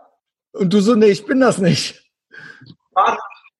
Nee, ich habe dann schon gesagt, ah, hey, Vitali, wie geht's? Ja, was machst du hier? Warum bist du? Ich sag, ja, keine Ahnung und so. Ja, ich meine Freundin ist hier, ich bin irgendwie hier gelandet und sowas.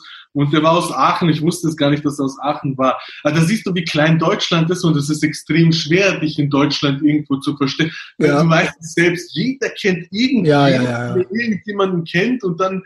Äh, Wenn man irgendwie so ein bisschen was macht, dann kennt um drei Ecke rum kennt man jeden, das ist so. Und die genau. Leute kennen einen auch halt eben. Ja, genau. Und das waren so Gesch Geschichten. Und wenn ich zum Beispiel so Filme schaue, wie zum Beispiel jetzt Goodfellas, ja, wo er, wo er am Ende der Beste. Ray Liotta, genau, geiler Film, wo er am Ende im Zeugenschutz ist. Und das wird ja da voll so falsch, so, so schlecht dargestellt. Ja, zum Beispiel, äh, er ist im Zeugenschutz er hat halt dann nur irgendein Haus am Arsch der Welt bekommen in einer richtig schönen Neubauszene. Da habe ich gedacht, boah, ich wäre der glücklichste Mensch, wenn ich ein Haus bekommen würde in irgendeiner Neubausiedlung, ganz spießig vor Ort. Stattdessen bin ich in Aachen in einer stinknormalen Wohnung und bekommen nichts anderes außer den Hartz-IV-Satz. Du kriegst ja da kein Geld von der Behörde. Sie sagen, hey, du kriegst jetzt 2000 Euro um die eine. Aber du kannst natürlich trotzdem mit deiner Identität eben arbeiten gehen und so weiter. Durfte ich noch nicht. Das war der Punkt. Ach, wie scheiße, Alter. Das war das Problem. Sonst hätte ich ja nicht Hartz IV bekommen. Ich hätte ja was gearbeitet. Sondern die haben gesagt, am Anfang, weil ich war ja dann als Kronzeuge in mehreren Prozessen. Und die Medien haben auch darüber berichtet und so weiter. Und die haben gesagt, nee, es gibt diese Phase im Zeugenschutzprogramm, du wirst schon arbeiten dürfen, aber nicht jetzt. Erst nach einem halben Jahr oder nach einem Jahr, dann darfst du arbeiten. Ich habe gesagt, ja, und was soll ich jetzt machen? Nix. Du kriegst hast, hast du dann so eine richtige, hast du auch eine richtige Biografie dann gekriegt? So von wegen, nicht nur ja, Name und, also genau, so, genau. genau. Aber auch so eine Schulbildung, quasi da zur Schule gegangen, äh, den Schulabschluss, genau. die Ausbildung auch. Äh, das ist alles sehr, sehr professionell, das muss man schon sagen. Okay. Die sehr, sehr professionell. Okay. Aber ich kannte das auch nicht, wo ich am Anfang gedacht habe, so, ich habe mich halt damit getröstet, dass ich gedacht habe, okay, jetzt so dieses äh, Spionleben ist jetzt vorbei, Zeugenschutz hört sich langweilig an, aber vielleicht ist es ja wie bei Goodfellas oder sowas. Vielleicht kommt ja da irgendwie so ein Haus und ein Eine Auto. Frau, genau. Der Frau jetzt nicht, aber so. Ja, er hatte doch dann da so seinen so 2000 Euro, wo ich leben kann und sowas, wo ich einen gewissen Lebensstandard äh, weiterpflegen kann und sowas. Und dann auf einmal lande ich in Aachen. Nichts gegen Aachen. Aachen finde ich eh eine geile Stadt, so, aber schon ziemlich langweilig dort halt. Dann lande ich auf einmal, weißt, und, und hab, ich bin in Aachen, bekomme 330 Euro monatlich, darf nicht arbeiten, darf keine Freundschaften äh, schließen, darf keine Leute kennenlernen und hockt dann den ganzen Tag alleine, schau Fernsehen, geh abends vielleicht ins Kino, wenn das Geld überhaupt reicht, koch dir was. Also ziemlich einsam so, ja. Und, und das war so, das ist so, und das war eine komplette Umstellung. Weißt du, es ist so, wenn du, du fährst 240 Autobahn und auf einmal Vollbremsung und fährst ja, klar. und mein Körper, alles, und diese ganzen Sachen, Ich war ja davor, ich sag mal, ein Jahr lang 24 Stunden unter Adrenalin gestanden. Ja, äh, Angst um Auffliegen, äh, komplizierte Operationen, Spionage, Informationen sammeln, äh, Doppelspiel und so weiter. Auf einmal nichts. Sitzt in Aachen, kannst nichts machen, kannst nicht rausgehen, kannst gar nichts machen. Und das hat mir halt dann schon zugesetzt, so vor allem psychisch und sowas. Und es war halt dann schon eine schwierige Zeit. Und dann nach einem Jahr und, und natürlich auch kein Kontakt zur Familie, kein Kontakt zu Verwandten, kein Kontakt, komplett neues Leben. Da habe ich gedacht, boah, der Deutschland-Zeugenschutz ist ja richtig, richtig beschissen. Er ist ja richtig kacke so. Und, und äh, dann habe ich gedacht, oh nee, ey, ich sag dir, das ist für mich kein Leben. Ich gehe das Risiko ein, irgendwo abgeknallt zu werden, aber ich lebe so nicht mehr weiter. Mhm. Gesagt, das weißt du, wer ja das auch gemacht hat? Wer? Henry Hill. Stimmt, der ist dann ausgestiegen. Der, der hat sich dann scheiden lassen und sowas. Er ist dann bei Howard Stern besoffen rumgeflogen und so weiter und ist in New York wieder, hat dann, ist dann an diese Orte, hat da rumgezeigt, wo ja, er auch genau. im Prinzip hätte abgeknallt werden können. Aber er war auch so, nee, weißt du, also einfach nee. Und, ähm, Weil ich genau. sag, sein Zeugenschutz war bestimmt tausendmal. Ja, genau, aber wenn der es schon macht, ja, dann kann man sich, ja. Stell dir vor, okay, du warst jetzt so in der Mafia und dann bist du irgendwo in Texas am Land, hast ein Haus, hab voll Bock drauf. Einen Job, lernst irgendeine kennen, gründest eine neue Familie neu, warum nicht? Weißt, so schlimm wäre das jetzt auch nicht. Aber du gewöhnst dich an einen Lebensstil und, und die deutsche Variante ist halt echt Depression einfach. Das ist echt Depression und Einsamkeit des deutschen Zeugenschutzes. Also ich habe auch gesagt so, äh, bringt mich bitte ins Ausland und sowas. Sagen die, ja, wir können dich nach Österreich bringen. Ja, Österreich, was will ich in Österreich? Ich, da, was weiß ich mein? Ja, bring mich keine Ahnung. Hättest, du hättest mit dem CIA zusammenarbeiten sollen. Schau, die Sache war, ich das wär's gewesen. Du wärst jetzt in Texas. Du hättest dein, deine Farm in Texas. Ich habe zum Schluss für den amerikanischen Militärgeheimdienst gearbeitet. Das war so, sie hatten einen Fall von einem Islamisten, ja, kompliziert, das würde zu lang dauern, aber ich habe auf jeden Fall den Amis geholfen in einer Sache, habe auch da einige kennengelernt und so weiter, aber ich habe das ehrlich gesagt nie ernsthaft versucht, weil ich auch gedacht habe, warum sollen die jetzt für mich verantwortlich sein? Ja, die Deutschen, äh, die haben's verkackt. Ja, und ich bin mhm. deutscher Staatsbürger. Ja, man hätte sich da mehr noch reinbringen müssen irgendwie. Ja, aber ich habe jetzt nicht mein Leben und mit der CIA hatte ich nie was zu tun, sondern es war ausschließlich der, äh, das, die heißen Defense Intelligence Agency, mhm. heißt DIA. In Amerika gibt's ja 30 ja, Stück, ja. Von Navy bis und das war der Militärgeheimdienst. Und äh, da habe ich jetzt nicht für die mein Leben riskiert, dass ich sage, die werden jetzt verpflichtet, mich in die USA zu bringen. Ja, ja man hätte schon noch ein, zwei Dinger machen müssen, so, ne? ja. Und die Sache war dann vorbei und sowas. Ja, und da habe ich gedacht, ja, scheiß drauf, ja. ja und was hast du? Und du bist dann einfach so wieder ans, äh, ans Tageslicht gekommen, oder was? Ja, ich bin dann, dann bin ich zurück nach Bayern gegangen, in die Kleinstadt, wo meine Familie ist und so weiter. Und ich bin dort zurückgegangen und äh, das war so einigermaßen auch in der Szene bekannt. Ähm, du wirst ja nicht mit Gewalt gezwungen. Keiner, die im Zeugenschutz des BK kann ja nicht sagen, nee, du musst jetzt hier. Ja, wir wollen dir das machen, ja, genau. Geht nicht, ja. Und ich habe gedacht, nee, mache ich nicht und so. Ja, wir raten dir davon ab, kann gefährlich werden, das ist mir scheißegal. Ein Jahr, du weißt ja auch, über sowas wächst doch schnell Gras. Nach einem Jahr, viele, die mich gekannt haben, sind ausgereist, sind dann in Afghanistan gestorben. Äh, manche sind in, in um Guantanamo kenne ich jetzt keinen, aber in Abu Ghraib und in äh, Bagram Gefängnis und in Amis sind auch ein paar gelandet, äh, mit denen wow.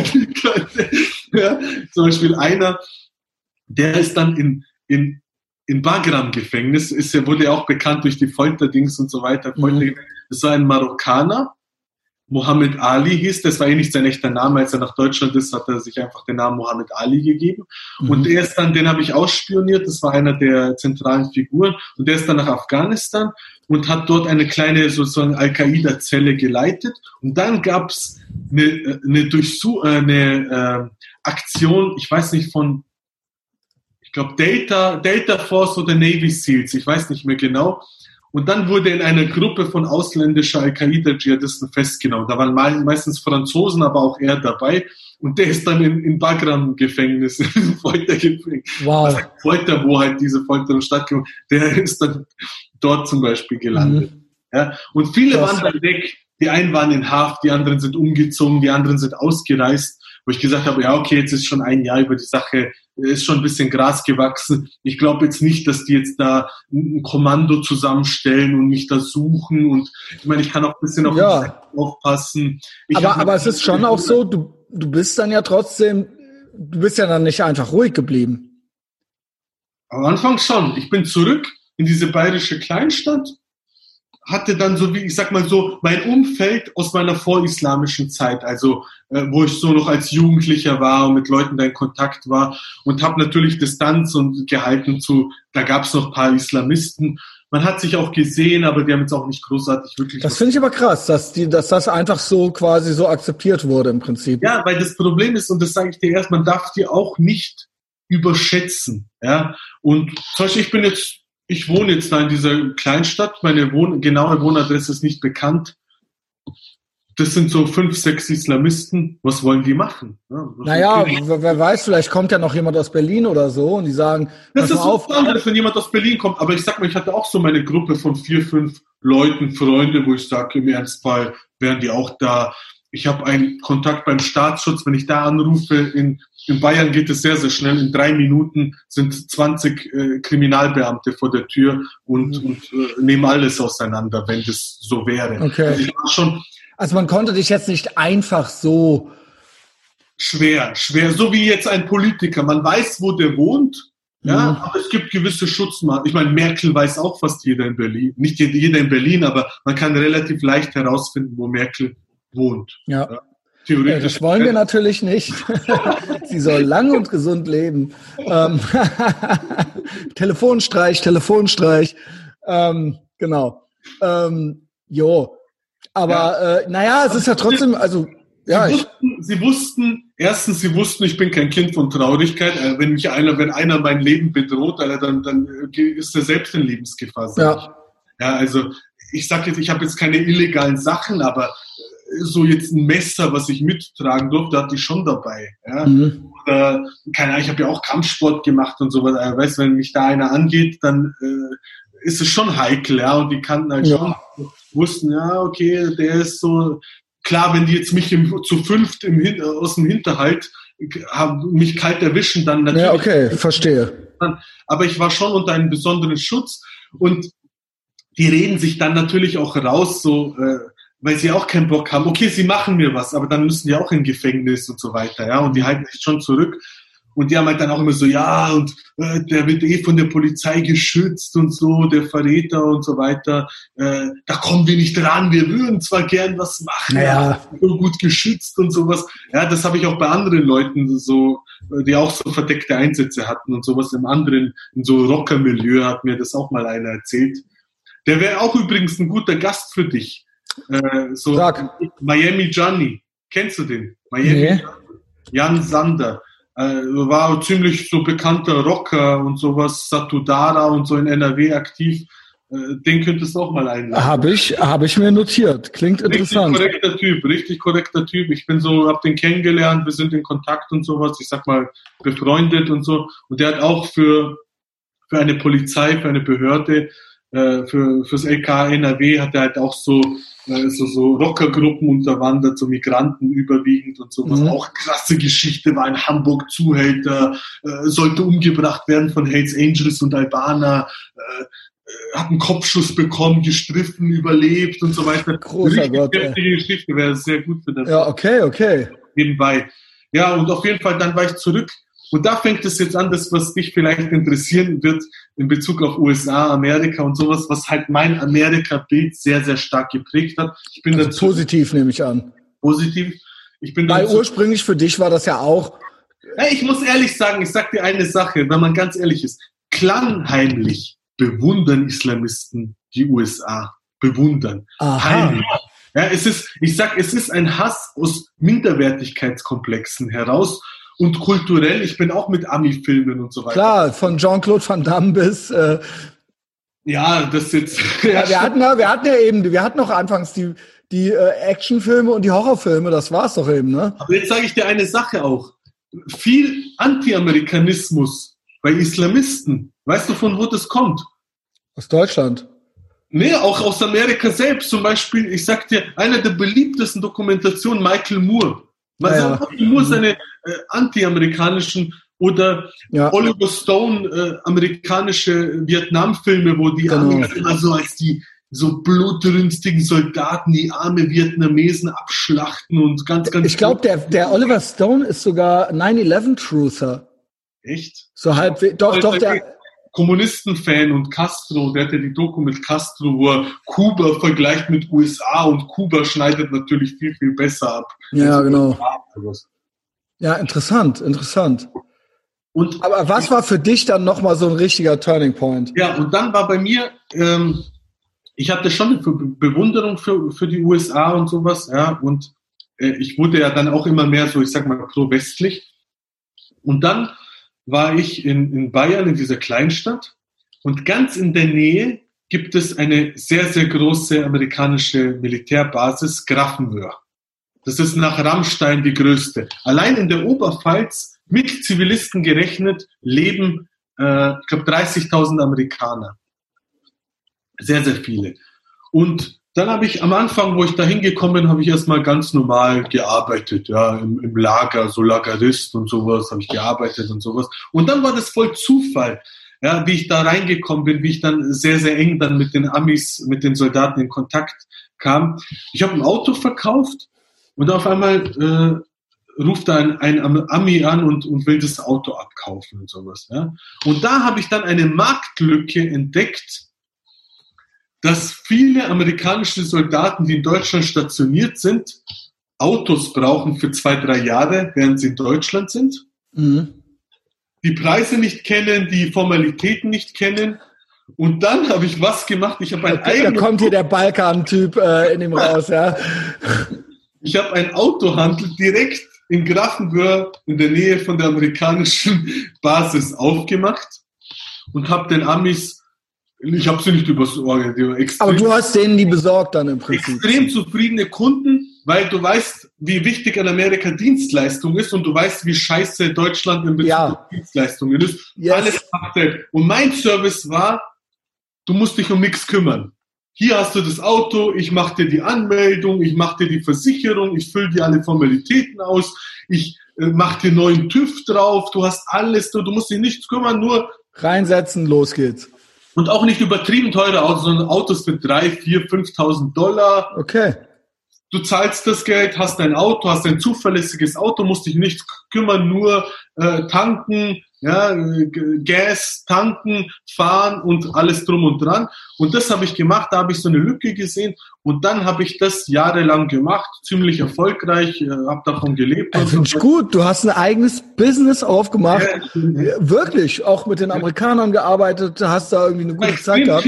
Und, und da habe ich voll diesen American Way of Life dann auch so angenommen gehabt, weil dort, du weißt, die Amis, ähm, in der Nähe von der Basis und die ganze Stadt ist nur auf die Amerikaner ausgerichtet. Das heißt, es gibt einen Burgerladen, es gibt diese ganzen Sachen wie in Amerika. Geil, es gibt natürlich ein McDonalds und dann, weißt, mein Arbeitstag war meistens so, keine Ahnung, ich gehe um 10 Uhr, ich schlafe aus bis 9 Uhr, fahre dann um 10 Uhr zu meinem äh, Platz. Ich hatte einen eigenen Platz, wo meine Autos stehen, chill da, gehe erstmal im Burgerladen, frühstücken hier, äh, Burger, Pommes in die Erdbeeren rein und sowas, ja. Äh, sitzt da und dann kommen die Amis, rufen an, hey, yeah, I'm interested in bla bla bla und sowas, ja. Und, dann und die, die sind ja auch einfach gut drauf. Die sind ja super. ganz anders als Deutsche. Deutsche sind ja immer, es ist ja wirklich so, es ist ja wirklich extrem, so. Ich habe sogar Leute wirklich Freundschaften geschlossen. Die sind lustig ja, auch, ja. Extrem lustig, extrem höflich, höflich, ähm, locker, sympathisch. Ja, ja. Eine Sache, wo ich sage, das ist, war mir auch sympathisch, extrem naiv, so kindlich naiv. Ja, so. ja, ja. Einmal, ich sag, ich habe einmal ein Auto gekauft, ich konnte es nicht glauben. Ein Schwarzer war das, Amerikaner, kein Soldat, der war zivilangestellt, da gibt es ja auch viel vom Elektriker bis zum Hausmeister, Handwerker, die dort in diesem Umfeld arbeiten. Und der hat dann so ein Ford Focus, äh, hat er in, ich hatte so, die hatten so eine eigene Inseratsseite. die verrate ich nicht, ja. Vielleicht, äh, vielleicht muss ich mal wieder dazu zurückkehren zu dem Business, ja. Das ist so ein Insider. Lass uns mal lieber überlegen, wie wir zwei in die USA ziehen können, ja. Und ja. da ein schönes Business, ein schönes deutsches Business aufmachen. Genau, ja, ja, made in Germany dann. Und ähm, der ruft an, ja, äh, bla bla bla, der Ford Focus ist geil und sowas. Ja, und in Deutschland, die wollten halt alle Automatik, kaum ein, ja, ja, klar. extrem schlecht Schalter. Und damals in Deutschland Automatik war jetzt nicht unbedingt beliebt in Deutschland, weil verbraucht mehr und immer so. Noch, selbst immer noch. Immer noch, also, gell? Nicht viele haben das, ja. Und alter Suzuki, den ich für, den du für 600, 700 Euro Automatik bekommst, ja, und ein Ami kauft den sehr gerne für 1500, 2000 Dollar und nimmt ihn sofort, wenn technisch alles passt und sowas, ja. Und der ruft an, ja, Ford Focus, ja, bla, bla, passt, will ich haben und sowas. Dann kommt der Sag, ja, hier, hier ist der Car und alles, der schaut sich das Auto an. Ja, super. Hier Dollar, er, er hat nicht mal die Motorhaube aufgemacht, hat ein Auto gekauft, was er nicht mal gestartet hat. Und ich hatte natürlich so Autohändler-Kollegen und sowas. Da, da kommt der Deutsche oder auch, auch Türke. Ja, da hat er noch einen dabei, so, ne? Der Deutsche kommt, hat dann den besten, hat den Jörg dabei, den kfz ja, ja, dann alles ganz kritisch beäugt hier, ja. Und bei den Türken ist das, so sind die Deutschen und die Türken, da wird erstmal gefeilscht, so und so. Gar nicht geguckt. Der Türke kommt mit fünf Onkels und sechs Cousins, Großfamilie, elf Mann, Gas, strapazieren erstmal das Auto, 100 Kilometer Probefahrt, kommt dann, ja, was ist letzter Preis, Bruder, bitte mach letzten, mach, mach guten Preis, Bruder. Ja, und wenn das Auto für 3000 inseriert ist, jetzt sofort Cash auf die Hand. 800 Euro. Okay? Machen wir 800 Euro. Wo sie vom Kaufpreis 20 Prozent zahlen wollen. Das ist Deutschland übrigens. Und Amis kommen, äh, da kommen die Dollars, werden gleich rausgenommen, hier gezahlt. Er hat das Auto nicht mal angemacht. Ich habe diese Gutmütigkeit nie ähm, ausgenutzt, ausgenutzt ja. weil ich weiß, langfristig Ehrlichkeit zahlt sich immer. Eine Schrottkiste, was 10, 10 Euro wert ist, hätte ich theoretisch auch für 3000 verkaufen können. Aber weißt du, wie viele Leute dann auf Empfehlung gekommen sind? Ja, klar, ist doch normal. Äh, John hat mich schon dir empfohlen, John hat bei dir ein Auto gekauft und ich will auch eins, bla bla bla. Und es lief absolut, es lief super, unkompliziert. Er hat ein Auto gekauft, ohne einmal den Motor anzumachen. Das muss ich mal vorstellen. Der Fan kriegt sich überhaupt gar nicht ein, so, ja. Das gibt es hier gar nicht, ja. Unglaublich, ja. Und ich meine, ich bin ja auch hier so, wenn du sagst jetzt hier äh, äh Biker, Jugo und sowas, ja, ja, ja. Jugo und sowas, da ist man schon ein bisschen misstrauischer und, und, und äh, da hat man, da habe ich schon einiges erlebt und, und Leute kennengelernt und sowas super Kunden und dann habe ich die halt kennengelernt und ich habe da, keine Ahnung, viele, hunderte, hunderte Autos oder vielleicht sogar tausend mehr verkauft in den Jahren, weiß ich gar nicht mehr genau. Und weißt du, ich sitze am Platz, esse Burger, Leute kommen, schauen sich die Autos an, ich mache alles, ähm, red dann auch mit denen, dann erzählen die auch ihre Geschichte. Weißt, der eine kommt aus Texas, der andere kommt aus dem tiefsten Süden. Die Schwarzen kamen halt auch oft so aus Problembezirken. Und da sind mir auch wieder so ein paar Sachen aufgefallen, jetzt auch hier zum Beispiel Black Lives Matter Diskussion und so weiter. Mit den Schwarzen, ich hatte nie Probleme, ich bin super mit denen klargekommen. Aber was ich ehrlich sagen muss aus meiner Perspektive, wenn die Amis sagen, ein weißer Amerikaner, wenn er sagt 15 Uhr, dann war es 15 Uhr. Bei den Schwarzen und bei den Hispanics war es nicht so pünktlich. Ja, auch ja. mit Preis und so, mit ein paar Sachen war es schon ein bisschen anders. Ja, und dann habe ich mal mit einem Weißen darüber geredet und, und, und der hat halt gesagt, schau, du musst es verstehen, viele schwarze Soldaten kommen halt aus sehr, sehr üblen Gegenden äh, und aus, ich sag mal, dieser Unterschicht, weil zur Army als mhm. ganz einfacher Infanterist geht ja jetzt auch nicht irgendwie die Elite oder sowas, sondern Leute, auch bei den Weißen waren so Südstaatler, weißt du, an dem du hörst das aus Ja, ja. Es ist, es ist noch nicht mehr, es ist not race, es ist class. Ja, genau. Ja, das ist genau. ein Klassending, ja. Genau. Und es war halt so lustig, so, weißt du, da kommt einer jetzt irgendwie, ein schwarzer Soldat, so aus irgendeiner, so, so richtig aus der schwarzen Gegend, so wo ich so an meine Filme, so an Filme zurückdenken musste, die ich so als Jugendlicher geschaut habe, so von äh, mit Ice Cube, wie hießen diese Filme? Uh, New Jack City. Nee, Moment. na, na, älter so. Das war Ice-T. Junior und, und, und, und, äh, wie heißt denn dieser bekannte Film? Ähm, Menace to Society gab. Menace to Society und diese ganzen Dings ja. und sowas musste ich halt dann denken, so. Und, und dann kommen aber auch so diese Rednecks, so mit ja. Cowboy-Stiefel, Cappy mit konföderierten Flagge, was jetzt problematisch wäre, mit konföderierten Flagge nimmt dein Kautabak, spuckt da rum und so weiter. Du hast diese ganzen. Aber ich feiere so irgendwie alles. Ich meine, es ist ja alles auch irgendwie interessant, ja. Du sitzt da und hast halt diese ganzen. Adler, ja, der, wo du so merkst, so Protestant, äh, diszipliniert, so ein bisschen so dieses äh, preußische, ja. preußische aus dem Norden. Mhm. Mexikaner, Hispanics, die auch dann wieder so eine eigene Art haben. Äh, auch, auch, auch was ein paar, das wusste ich auch gar nicht, so Afrikaner, die ausgewandert sind in die USA, wo ich gedacht habe, das sind schwarze Amerikaner, aber das waren richtige Afrikaner, die ausgewandert sind. Aber ansonsten im Großen und Ganzen, es waren ja dann doch alles Amerikaner. Alles Amerikaner, und das genau. meinte ich.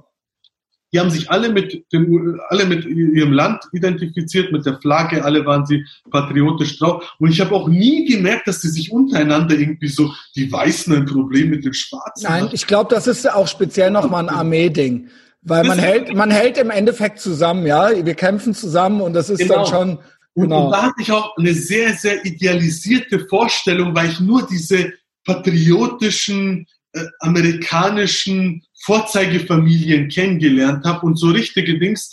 Und dann, als ich gesehen habe in den USA, hey, da gibt's Antifa, da gibt's diese ganzen Sachen und da ist so ein bisschen was in dir kaputt gegangen. Ja, und oh Scheiße, mein Bild war schon ein bisschen anders, ja. äh, was ich von Amerika hatte, weil ich sehr stark geprägt bin mit, mit durch dieses genau, wir sind Amerikaner genau. und genau. Genau, und, und da habe ich halt richtig, und so war man halt Autos an Amis verkaufen, äh, Burger fressen. das klingt ja eigentlich super, ja. Du hast dein Business gemacht, hast dein Leben ja, irgendwie gelebt. Also 15 Minuten entfernt habe ich gewohnt, 15, 20 Minuten, manchmal auch zurück, dann kommt noch ein Anruf, wieder zurückgefahren. Ähm, es war total entspannt, total chillig, total, also es war schon, ich würde schon sagen, einer so der besten Zeiten, äh, in meinem Leben. Geldmäßig war alles gut. Ich bin jetzt nicht Millionär geworden. Nein, aber du hast dein Ding gemacht. Du, man muss ja da auch mal dazu gucken, woher kamst du denn? Du hattest ja nichts. Ne? Du warst ja im Prinzip äh, wieder bei Null angefangen, ja. Genau, also dafür muss ich sagen, und das, da warst du ja auch noch ein junger Mann, hast du doch dein Leben einigermaßen so gestaltet, wie du es auch. Das war nichts Illegales. Ich hatte ein Gewerbe, ich habe Steuern gezahlt. Genau. Also finde ich eigentlich, wer weiß, wenn du das noch zehn Jahre gemacht hättest, was, wen du noch kennengelernt hättest, was du noch. Ich hatte so viele Ideen, genau. ja. Bei mir ist halt immer so viele Sachen durch, ähm, durch, ähm, ich hatte so viele Ideen, ich wollte das dann erweitern, weil ich dann eine andere Lücke gesehen habe. Amerikanische Familien, die kommen, eine Wohnung beziehen und ähm, die Möbel und so weiter aus den USA hierher zu transportieren, ist oft sehr aufwendig oder lohnt sich gar nicht.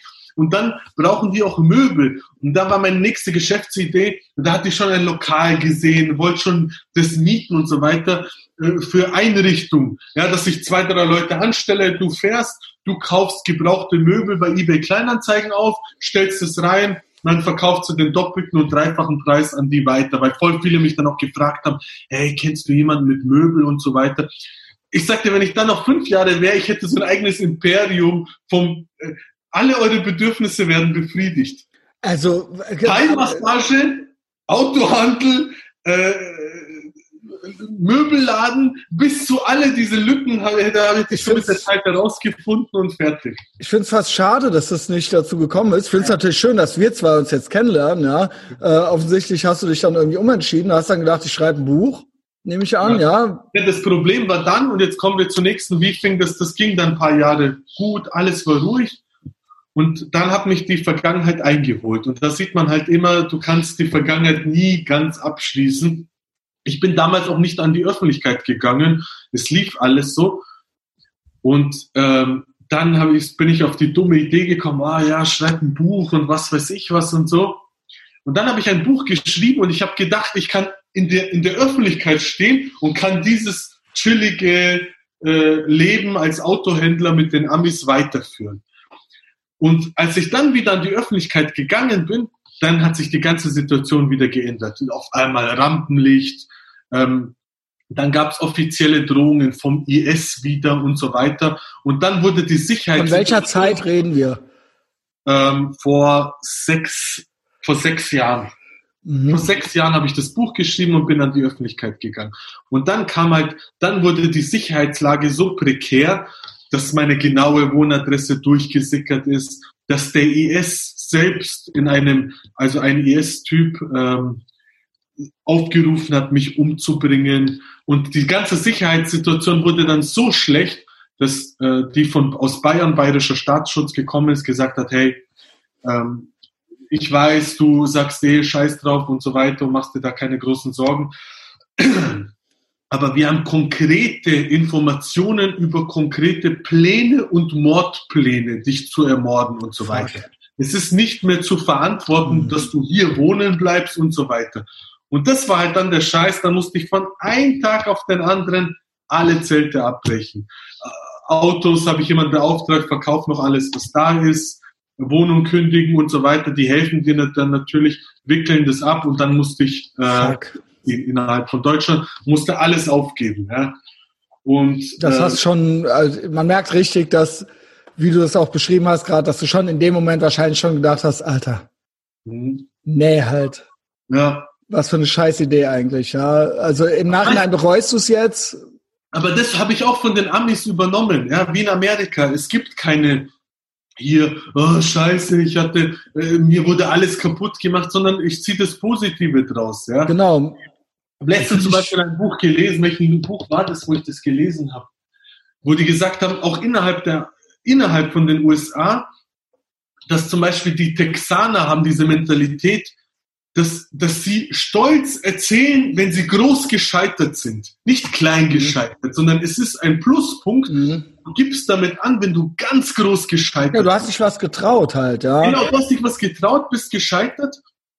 Und ähm, dann so und äußere Umstände. Ich habe alles gut gemacht, hätte das weiter ausgebaut, aber durch äußere Umstände, meine Vergangenheit hat mich eingeholt. Ich habe eine falsche Entscheidung getroffen und habe mir das kaputt gemacht.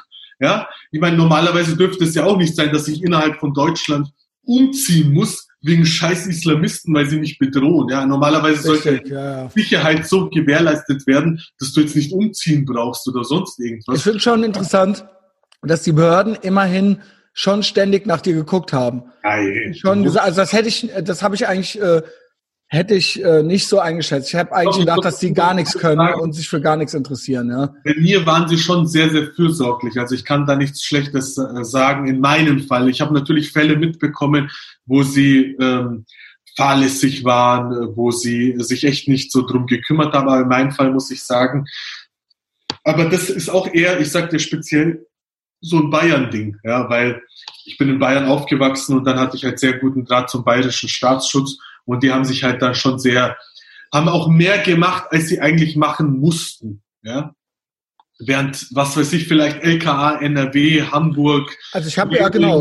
Was ganz anderes, aber in Bayern war so, weißt du bist du, du gehörst zu uns und wir. Das ist doch eigentlich ja, nett. Also das ist doch eigentlich ein schönes Gefühl, dass sie ja. sagen, dass sie dich im Prinzip haben sie dich am Ende doch als Bayern auch gesehen, ja. Ja, und ich habe bis heute mit einigen von denen bis heute Kontakt. Manche von den Beamten sind jetzt schon in Pension, sind gar nicht tätig und wir telefonieren noch, äh, sind noch in Kontakt und so weiter. Also es ist mehr als dann nur Arbeit. Also es war schon auch auf Das ist ja auch schon mal, weil ich kritisiere ja gerne mal die Behörden. Kann man eh machen und ich kritisiere. Machst du ja auch. Du hast ja viel, glaube ich, wenn ich es richtig gelesen habe, auch es gibt ja teilweise auch behördliche Vertuschung. ja, ja, genau, genau, das ja. habe ich auch angesprochen und so weiter. Äh, Missstände und was da lief und, und da passiert auch äh, viel, viel Scheiß und sowas aber äh, man muss das halt immer differenziert sehen und ich muss halt sagen, in dem Fall, die, die in Bayern waren halt top, da kann ich nichts sagen. Äh, Im BKA sah es schon anders aus bei paar Leuten oder äh, andere Behörden und so weiter. Und ähm, ja, deswegen sage ich ja, das, äh, das, dann hat halt ein neues Kapitel angefangen, ich musste halt dann weg, äh, aus Sicherheitsgründen und so weiter. Und ja, ich musste halt dann, dann wegziehen. Ähm, ich kann jetzt nicht sagen, wohin. Ja, äh, ich musste dann aber in ein anderes Bundesland, sage ich mal. Ja, ich musste in ein anderes Bundesland äh, hinziehen und musste das leider aufgeben mit dem Autohandel. Hm. Jetzt hängt er hier kurz. Äh. Da ist er wieder. Das ist jetzt, ich war jetzt kurz weg. Ja. Nee, läuft noch. Ja, ja und, und dann musste ich weg und dann war halt diese, das Kapitel äh, Klein USA äh, hier war halt dann leider vorbei. Ja, und dann fing halt ein anderes Kapitel an. Und ich denke mir halt, alles hat seinen Sinn, alles hat seinen Zweck, wer weiß, was noch kommen wird und so weiter. Weißt, ich denke mir halt auch, vielleicht. Aber wie, du bist dann irgendwie, ultimately bist du jetzt dann in Wien gelandet. So, ja, genau. So das war dann eine Station danach, bin ich in Wien gelandet. Das hat aber keine Sicherheitssituation, sondern es war, ja, ich sag mal, private Gründe. Ja, und ich denke mir halt auch, vielleicht war, vielleicht war das doch nicht mein, mein Schicksal und meine Bestimmung, als Autohändler äh, in, in, in Bayern, in Grafenwürzeland. Ich denke, es, ist, es soll, soll noch was Größeres sein. Es war nicht schlecht, es war gut, es war eine super Zeit, aber vielleicht soll es noch was Größeres sein. So, ja? ja finde ich stark. Finde ich, also ich muss echt sagen, that's the spirit. Und das ist auch ein amerikanischer Spirit. Das habe ich der, weil, gesehen und übernommen, weißt du? Weil die Deutschen sind wirklich immer so, uh, ne? Und man lässt sich. Depressionen bekommen, Antidepressiva schlucken. Ich hatte nie, ich habe alles wurde mir kaputt gemacht, ich bin Millionär. Ja, und sich hängen lassen und jemand schuldet einem was und. Ja, äh, der scheiß Staat, die scheiß Islamisten, ich konnte, ich, ich hatte nie eine Chance, weil ich ständig unter Gefahr bin und so weiter. Aber ich denke mir, wenn, weißt du, wenn ich eins von den Amis gelernt habe und ich, äh, ich sag nicht nur, dass ich das gelernt habe, sondern ich verkörper das auch und ich sehe das mhm. auch als meine Mentalität. Ich bin kein Amerikaner, aber diese Mentalität, was sie haben, ja, ich feiere auch so Leute wie Tony Robbins und diese ganze, diese ganze, ich sag mal. Kennst Leute, du Jocko Willing? Jocko Willing. Ja, das ist einer, den, wenn du den noch nicht gekannt hättest, hätte ich gesagt, das ist wirklich was. Jordan Peterson, Jocko genau. Willing, diese ganzen Dings, das verfolge ich alles. Joe Rogan guckst du bestimmt auch so ein bisschen, ne? Wer? Joe Rogan.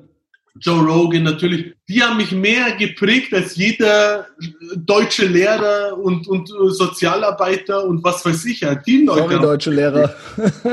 und, und die Leute haben, oder ich sag mal, das, was ich heute bin, bin ich zu 50 Prozent durch den Einfluss von solchen Leuten, durch diesen positiven Einfluss, ja, und nicht durch äh, hier deutsche Depression, Sicherheit und und und äh, Scheiße und Kopf hängen lassen und nee, ich gehe kein Risiko ein. Ich lieb's, ich, ich auf lieb's. Nummer sicher. Ich gehe jeden Tag im Büro acht Stunden arbeiten, habe ich meinen sicheren Arbeitsplatz und bekomme dann irgendein eine Rente. Ich sag nein, all in. Ich setze alles auf eine Karte. Entweder lande ich unter der Brücke oder ich werde Multimillionär, Erfahren. erfolgreich oder sonst irgendwas. Was anderes gibt's für mich. Hammer, Hammer absoluter Ehrenmann, muss ich sagen, ja. Äh, wir haben, wir gehen auf die drei Stunden zu, ne? Komm, wir kommen mal irgendwie so ein bisschen zum Ende. Ich glaube, das ist hier, ich glaube, wir bleiben in Kontakt. Da habe ich irgendwie so das Gefühl, äh, wir haben es ja jetzt hier ganz gut verstanden. Und ähm, äh, genau, es sind fast drei Stunden. Gab hier und da noch Sachen, auch mit der mit der Vertuschung und so weiter. Das wird mich schon noch mal interessieren. Äh, mir hat's wahnsinnig viel Spaß gemacht. Ich finde, äh, du hast eine Hammer-Story du hast eine Hammer, äh, eine Hammer-Einstellung halt so. Ähm, man kauft ja alles 100% ab so, äh, du bist gut drauf. Also ich glaube, dir kann auch nicht viel passieren. Also das wird schon, du wirst deinen Weg schon gehen. So, ja, wie du es auch gerade gesagt hast, du bist auch immer noch ein junger Mann, du kannst alles machen, so, ja. Ähm, äh, ja, ich feier's. Ja, also ich hatte wirklich äh, viel Spaß dir zuzuhören. Ich war relativ, ich habe dich relativ viel reden lassen, ja, für meine Verhältnisse. ähm, das läuft normalerweise noch anders ab. Also äh, war ganz leicht, sich mit dir zu unterhalten. Ich würde das gerne wiederholen. Auch, äh, nee, hat Bock gemacht. Und äh, ich fühle das immer schon direkt. So, wenn ich fertig bin, dann weiß ich schon immer, ob es Ja, ja, auch dein Podcast. So sind wir auch drauf gekommen. Ich habe ja deinen Podcast auch. Ge Was gibt's im deutschsprachigen Bereich jetzt Amis und so weiter. Danke. Was gibt's im deutschsprachigen Bereich hier äh, an Podcast und und Nix. halt auch mit, ich sag mal jetzt mit jetzt nicht der SWR Talk oder sowas, sondern äh, ein ein, ein Podcast, auch wenn wir vielleicht sicher in manchen Punkten nicht einig sind, aber ich sag mal, die Richtung pro-westlich, äh, USA, äh, wirtschaftsmäßig, auch so Mindset-mäßig, jetzt unabhängig mhm. von scheiß Politik und, und Problemen, einfach Mindset-mäßig, äh, wie du das Leben siehst und so weiter. Und da ist das einer, ja, ich einer der wenigen äh, Podcasts, die ich auch, ich bin natürlich auch viel beschäftigt und solche Sachen, aber dein Podcast ist wirklich einer der Hammer. wenigen, die ich, also, höre. Tut gut, tut wirklich gut. Ich höre im deutschsprachigen. Wo du in den USA warst und so weiter. Ich war ja noch nie in den USA und das ist einer meiner Punkte, die ich so abarbeiten will, dass ich einmal wie du so, so einfach, ich will alleine, ich will ohne Freundin. Ohne das macht Bock. Ich sage dir. Fort Mustang und von Osten nach Westen und zurück und einfach so, äh, ich denke, dass das spirituell viel mit einem macht und dass man als anderer Mensch zurückkommt. Das habe ich, ja, das habe ich tatsächlich. Scheiß Thailand oder so Indien oder so eine Kacke interessiert mich null. Ja, genau. USA einmal durch mir das anschauen und ich denke, ich werde äh, ein anderer Mensch, wenn ich zurückkomme. Du bist auch, wenn du alleine, wenn du alleine reist, bewegst du dich auch ganz anders. Wenn du da an der Theke sitzt und so wird's meistens gemacht, wenn man alleine ist, auch wenn man einen Burger bestellt oder sowas, du komm, du wirst safe ins Gespräch kommen mit der Person, die da arbeitet und mit der Person, die links und rechts neben dir sitzen. Ja, ich habe keinen Bock. Es gibt schon Freunde, die ich gerne mitnehme, aber nee, keinen Bock. Ja, nee, du willst dahin, dahin oder Freunde, erwarte, schminken, ich muss mich noch fertig machen. Ist auch schön, kann auch schön sein, ja, aber dieses einmal alleine in den USA, du wirst auch die Leute noch mal ganz anders, die werden ganz anders auf dich zugehen. Genau, das meine ich, ja. Ich habe noch nie Urlaub alleine gemacht und so weiter, aber ich will einmal alleine machen und, und keine Ahnung, zwei Wochen, drei Wochen durchs ganze Land und, und nicht so auf so ein Selbstbindungsprozess. Ich weiß, wer ich bin, ich weiß, was ich will, ich ja. weiß, was ich mache. Ach, trotzdem, das tut mal ganz gut, einfach mal weit weg zu sein und man ja. fährt an den Kakteen vorbei irgendwie so in Arizona oder was weiß ich, äh, ne? Und ähm, es hat dann trotzdem, ich weiß, du weißt, wer du bist, ich weiß auch, wer ich bin, aber es hat was Meditatives, sagen wir mal so. Genau, das ist dann so, man kann nochmal drüber nachdenken und so. Und es ist einfach. In Europa, ich sag dir, in Europa war ich fast schon überall. Ich war jetzt kein Mensch, der nicht rumgekommen ist. Ich war überall. Ich war auch, keine Ahnung, an so Orten wie Dubai und hier und mhm. dort mhm. und so weiter. Hab mir ist nicht dasselbe. Aber wenn ich manchmal so im Fernsehen oder in Filmen und Dokumentationen, ich spüre irgendwas, wenn ich so Bilder aus den USA sehe, irgendwas, was mich so anzieht, ja, als ob ich da geboren bin oder irgendwas kommt mir so vertraut vor, irgendwas ist so anziehend, dass ich sagen muss, das ist was ganz anderes. Jedes andere Land das ist was ganz anderes. Das, das so. will ich auf jeden Fall machen. Und da habe ich deinen Podcast, die Folge natürlich dazu auch. Es gibt äh, mehrere. Es gibt mehrere. Ich habe ja jetzt wirklich fünfmal war ich jetzt da. Eine so. davon habe ich mir genau. angehört, die ich auch sehr genossen habe, wo du einfach erzählst, einfach Alltag, wie du da rumfährst. Genau. Ja, genau. Ach, das freut mich. Dass die Idee gekommen, dass ich das auch mache. Ich habe natürlich auch vorher mit dem Gedanken gespielt, aber gerade wo ich die Folge gehört habe, ich dachte, ich muss das machen. Ja, ich weiß noch, du hast mir, ich weiß gar nicht, ob es in der Zeit war, du hast mich irgendwann mal auf Instagram angeschrieben. Wir waren schon auf ja. Facebook irgendwie connected und ja. dann habe ich doch gedacht so, ja, ah, cool, ja, stimmt, äh, ne, der Irfan. Und da hast du mir einfach so geschrieben, so, ey, bla, boah, cooler Podcast. Ich glaube, so, das ne? war nach so einer Folge, wo ich so denke, boah, die Folge war so gut und so weiter. Du, das ist ja auch immer, was ich sage, zum Beispiel, du bietest ja Mehrwert, ja. Mhm. Deswegen wirst du auch, und das ist ja auch gut, dass du an Patreon da unterstützt wirst und genau. so weiter. Durch dich, durch deine Perspektive lernst du mehr und ich bin halt auch ein sehr dankbarer Mensch und ich sag, es gibt nicht viele, wo ich sag, ich kann jetzt noch viel von denen lernen. Aber so eine Folge zum Beispiel, das ist einfach, wo ich gesagt habe, boah, das war jetzt echt Mehrwert. Hammer. Er hat mir eine komplett neue Perspektive eröffnet und dann, wo ich gesagt habe, ich muss wenigstens mich so bedanken, weil ich bin jetzt auch nicht bei Patreon oder sowas. Nee, cool. Einer von diesen Schmarotzern, die noch kostenlos. Nee, es gibt ja, es gibt ja einen kostenlosen, ja, nicht jeder hat äh, viel Geld oder so, ja. Also es gibt eine, aber, aber einmal das, die Woche das kostenlos. Ich Marken versprochen, das werde ich auch noch einer. Äh, der, du möchtest, und du kriegst auch was dafür. Ich, ich will keine Almosen, alle, die bei Patreon sind, kriegen auch was dafür. Ja, und es gibt für ich jeden. Ich überlege ja eh, was Eigenes zu machen. Ich bin jetzt auch bei Patreon, aber ich glaube, ich habe einen einzigen oder sowas. Aber ich habe jetzt auch noch nichts wirklich so systematisch wie du. Du machst ja, genau, machst es schon immer. Ich, ein paar Jahre. Ich mache mittlerweile ja mit dem mit dem kostenlosen mache ich ja fünf die Woche. Ne? Also äh, du kriegst jetzt auf Patreon noch vier Stück dazu. Und wie lange hat's gedauert, bis du so, äh, ich sag mal, die 2000 Dollar Grenze erreicht hast? Ähm, die 2000 Dollar Grenze, das ging dann irgendwann ganz schnell. Das ging erst mit Corona. Also ich habe ja vorher einen die Woche noch bei Patreon zusätzlich gemacht, also quasi einen kostenlos und einen mit bezahlen. Und bei Corona habe ich gesagt, ihr kriegt noch drei. Zu dem einen bezahlt kriegt ihr noch drei, wenn ihr noch mal erhöht. Das heißt, wenn du willst, kannst du nur den einen, mhm. aber du kannst für einen Zehner vier kriegen. Ja. Extra. Und das haben sehr viele gemacht und davor war ich bei 1500 oder so. Und bei Corona haben dann dazu. Ey, und dann habe ich durch Corona noch mal direkt einen Tausender. Also äh, war das dann so. Ich wäre ja sonst, ich war ja selbstständig und das ist auch in mir der Amerikaner in mir, der Spirit war dann nicht rumheulen, rumwinseln, Hartz IV und so weiter. Ich habe dann gesagt, was kann ich machen? Ich habe fünf Jahre lang im Prinzip an diesem Podcast gearbeitet, habe äh, nie einen einzigen Ausfall gehabt.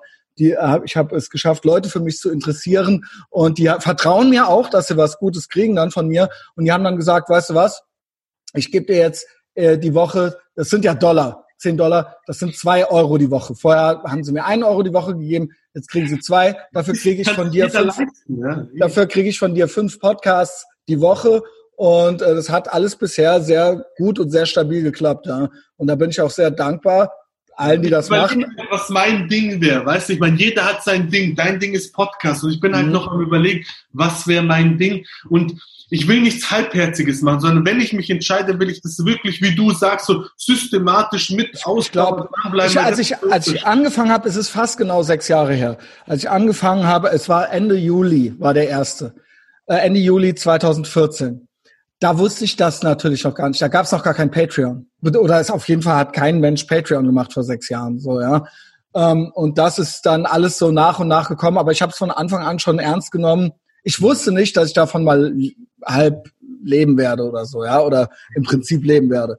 Ähm, das wusste ich damals noch nicht. Aber ich habe das schon genauso ernst genommen. Und das ist wäre so mein einer Haupttipp wäre, auch wenn es zwei Jahre dauert, bevor du dafür äh, äh signifikant Geld kriegst, mach's aber schon so, als ob, als, also mein ist direkt ernst. Ja, mach's direkt richtig. Und nicht Schau, so, äh, kein Bock. Nee, genau. Ich habe ein, ich habe eine Zeit lang so mit Videos gemacht, YouTube und dieses Kanallöschung hat mich halt dann runtergezogen. Ja, weil, ätzend, weil, ätzend. Was, was, soll ich machen, wenn ich YouTube nicht bin? Was soll ich machen so? Ja. Und weißt, weißt du, was mich dann motiviert hat?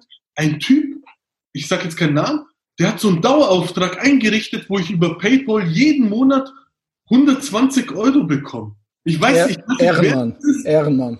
Ja, und ich denke mir, ey, der zahlt und der gibt mir, es ist eine Person, aber der motiviert mich, weil ich mir denke, der gibt jeden Monat mhm. 120 Euro, dass ich irgendwas liefere. Und weiß ich mal, wenn ich jetzt überlege, 1000, 2000 und so weiter, dann mache ich das Fulltime gar kein Problem so. Ja.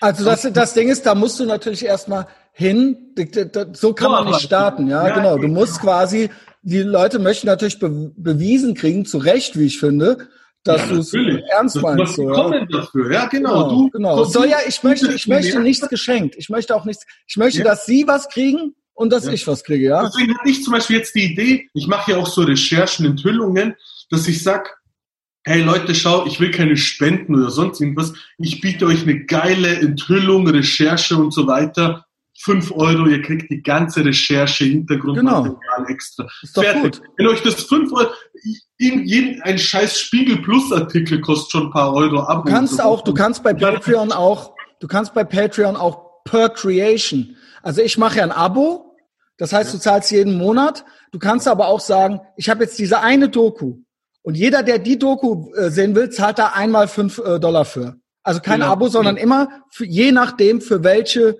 für welches Medienprodukt? Genau, das denke ich mir, weißt wenn ich so als Enthüllungen, Recherchen habe, die die Leute interessieren, ja, wie sowas wie mit der Justizministerin, wo ich, keine Ahnung, 30, 40 Stunden äh, recherchiert habe und dran saß und so weiter mhm. und äh, auch Reise und, und wirklich Aufwand betreibe, wo ich sag so, weißt, fünf Euro und so weiter, kannst, kriegst die gesamte Recherche, jeden, der das interessiert und das ist Kapitalismus, ja. ja. Die sind fünf Euro das wert und meine Arbeit steckt und dich drin. spornt es an. Jeder weitere, der dazukommt, spornt dich an, weil du siehst, boah, äh, ja. ne, also die, ich, äh, die, die Leute berührt es auf irgendeine Art und Weise. Weißt du, was wir machen, Irfan? Wenn du irgendwas wissen willst von mir oder wenn ich dir bei irgendwas helfen kann, ähm, hook me up, gar kein Problem dann, wir haben die Nummern getauscht, schick mir Sprachnachrichten, du kannst mich auch anrufen, äh, lass uns labern. Also ich gebe, bin auch gerne bereit, dir was zurückzugeben, ja. Ähm, ja, wenn äh, du so Tipps hast oder sowas, wie gesagt. Nee, klar, also wenn du irgendwann irgendwas, wissen willst, Fall, genau. da bin ich auf jeden Fall dankbar. lass uns Fall das toll. machen. Alle anderen, die jetzt wegen Irfan hier sind, die mich vorher noch nicht kannten, sondern die ihn kannten und sich das deswegen hier angehört haben, ihr habt's gehört, gibt Patreon, es gibt Apple Podcasts, äh, da gibt's was kostenlos, Spotify, da gibt's was kostenlos. Ich habe Facebook äh, eine Seite, ich habe Instagram, äh, ich nehme, ah ja, ich weiß, Irfan hat auch, der hat eine Homepage. Ich werde, äh, was, wo willst du am liebsten verlinkt werden? Instagram. Ja, ich will die Homepage ist gerade am Überarbeiten, aber ich werde auf jeden Fall diese Podcast-Folge, zum Beispiel, ich habe einen Telegram-Kanal mit äh, 1100 Leuten, okay, cool. die wirklich da Dings, so Facebook, die auch Bock auf Telegram, haben, äh, Instagram und so weiter. Gut, so, also ich werde dich auch verlinken und versucht, findet, findet Irfan Peci, äh, wo, äh, beziehungsweise folgt ihm, wo ihr ihn findet. Ja, das äh, wollte ich noch sagen. Und ähm, ansonsten, wie gesagt, absoluter Ehrenmann. Nehmt euch ein Beispiel an ihm. Ähm, der Spirit, alles, ja, seine Handlungen, sein Leben. Ich hoffe, es inspiriert viele, äh, auch so zu sein. Ähm, ja, jedenfalls ab da, wo es gut wurde. Und ähm, genau, wir machen jetzt hier Feierabend. Wir haben echt haargenau drei Stunden voll gemacht. Hammer. Äh, Öffern. Ja, wir haben drei Stunden gemacht. Ja, Stunde. Von 17 bis 20 Uhr. Ähm, ja, I like you more than a friend. Bis bald hoffentlich. Danke für die Einladung. Bis bald. Bis bald. Ciao.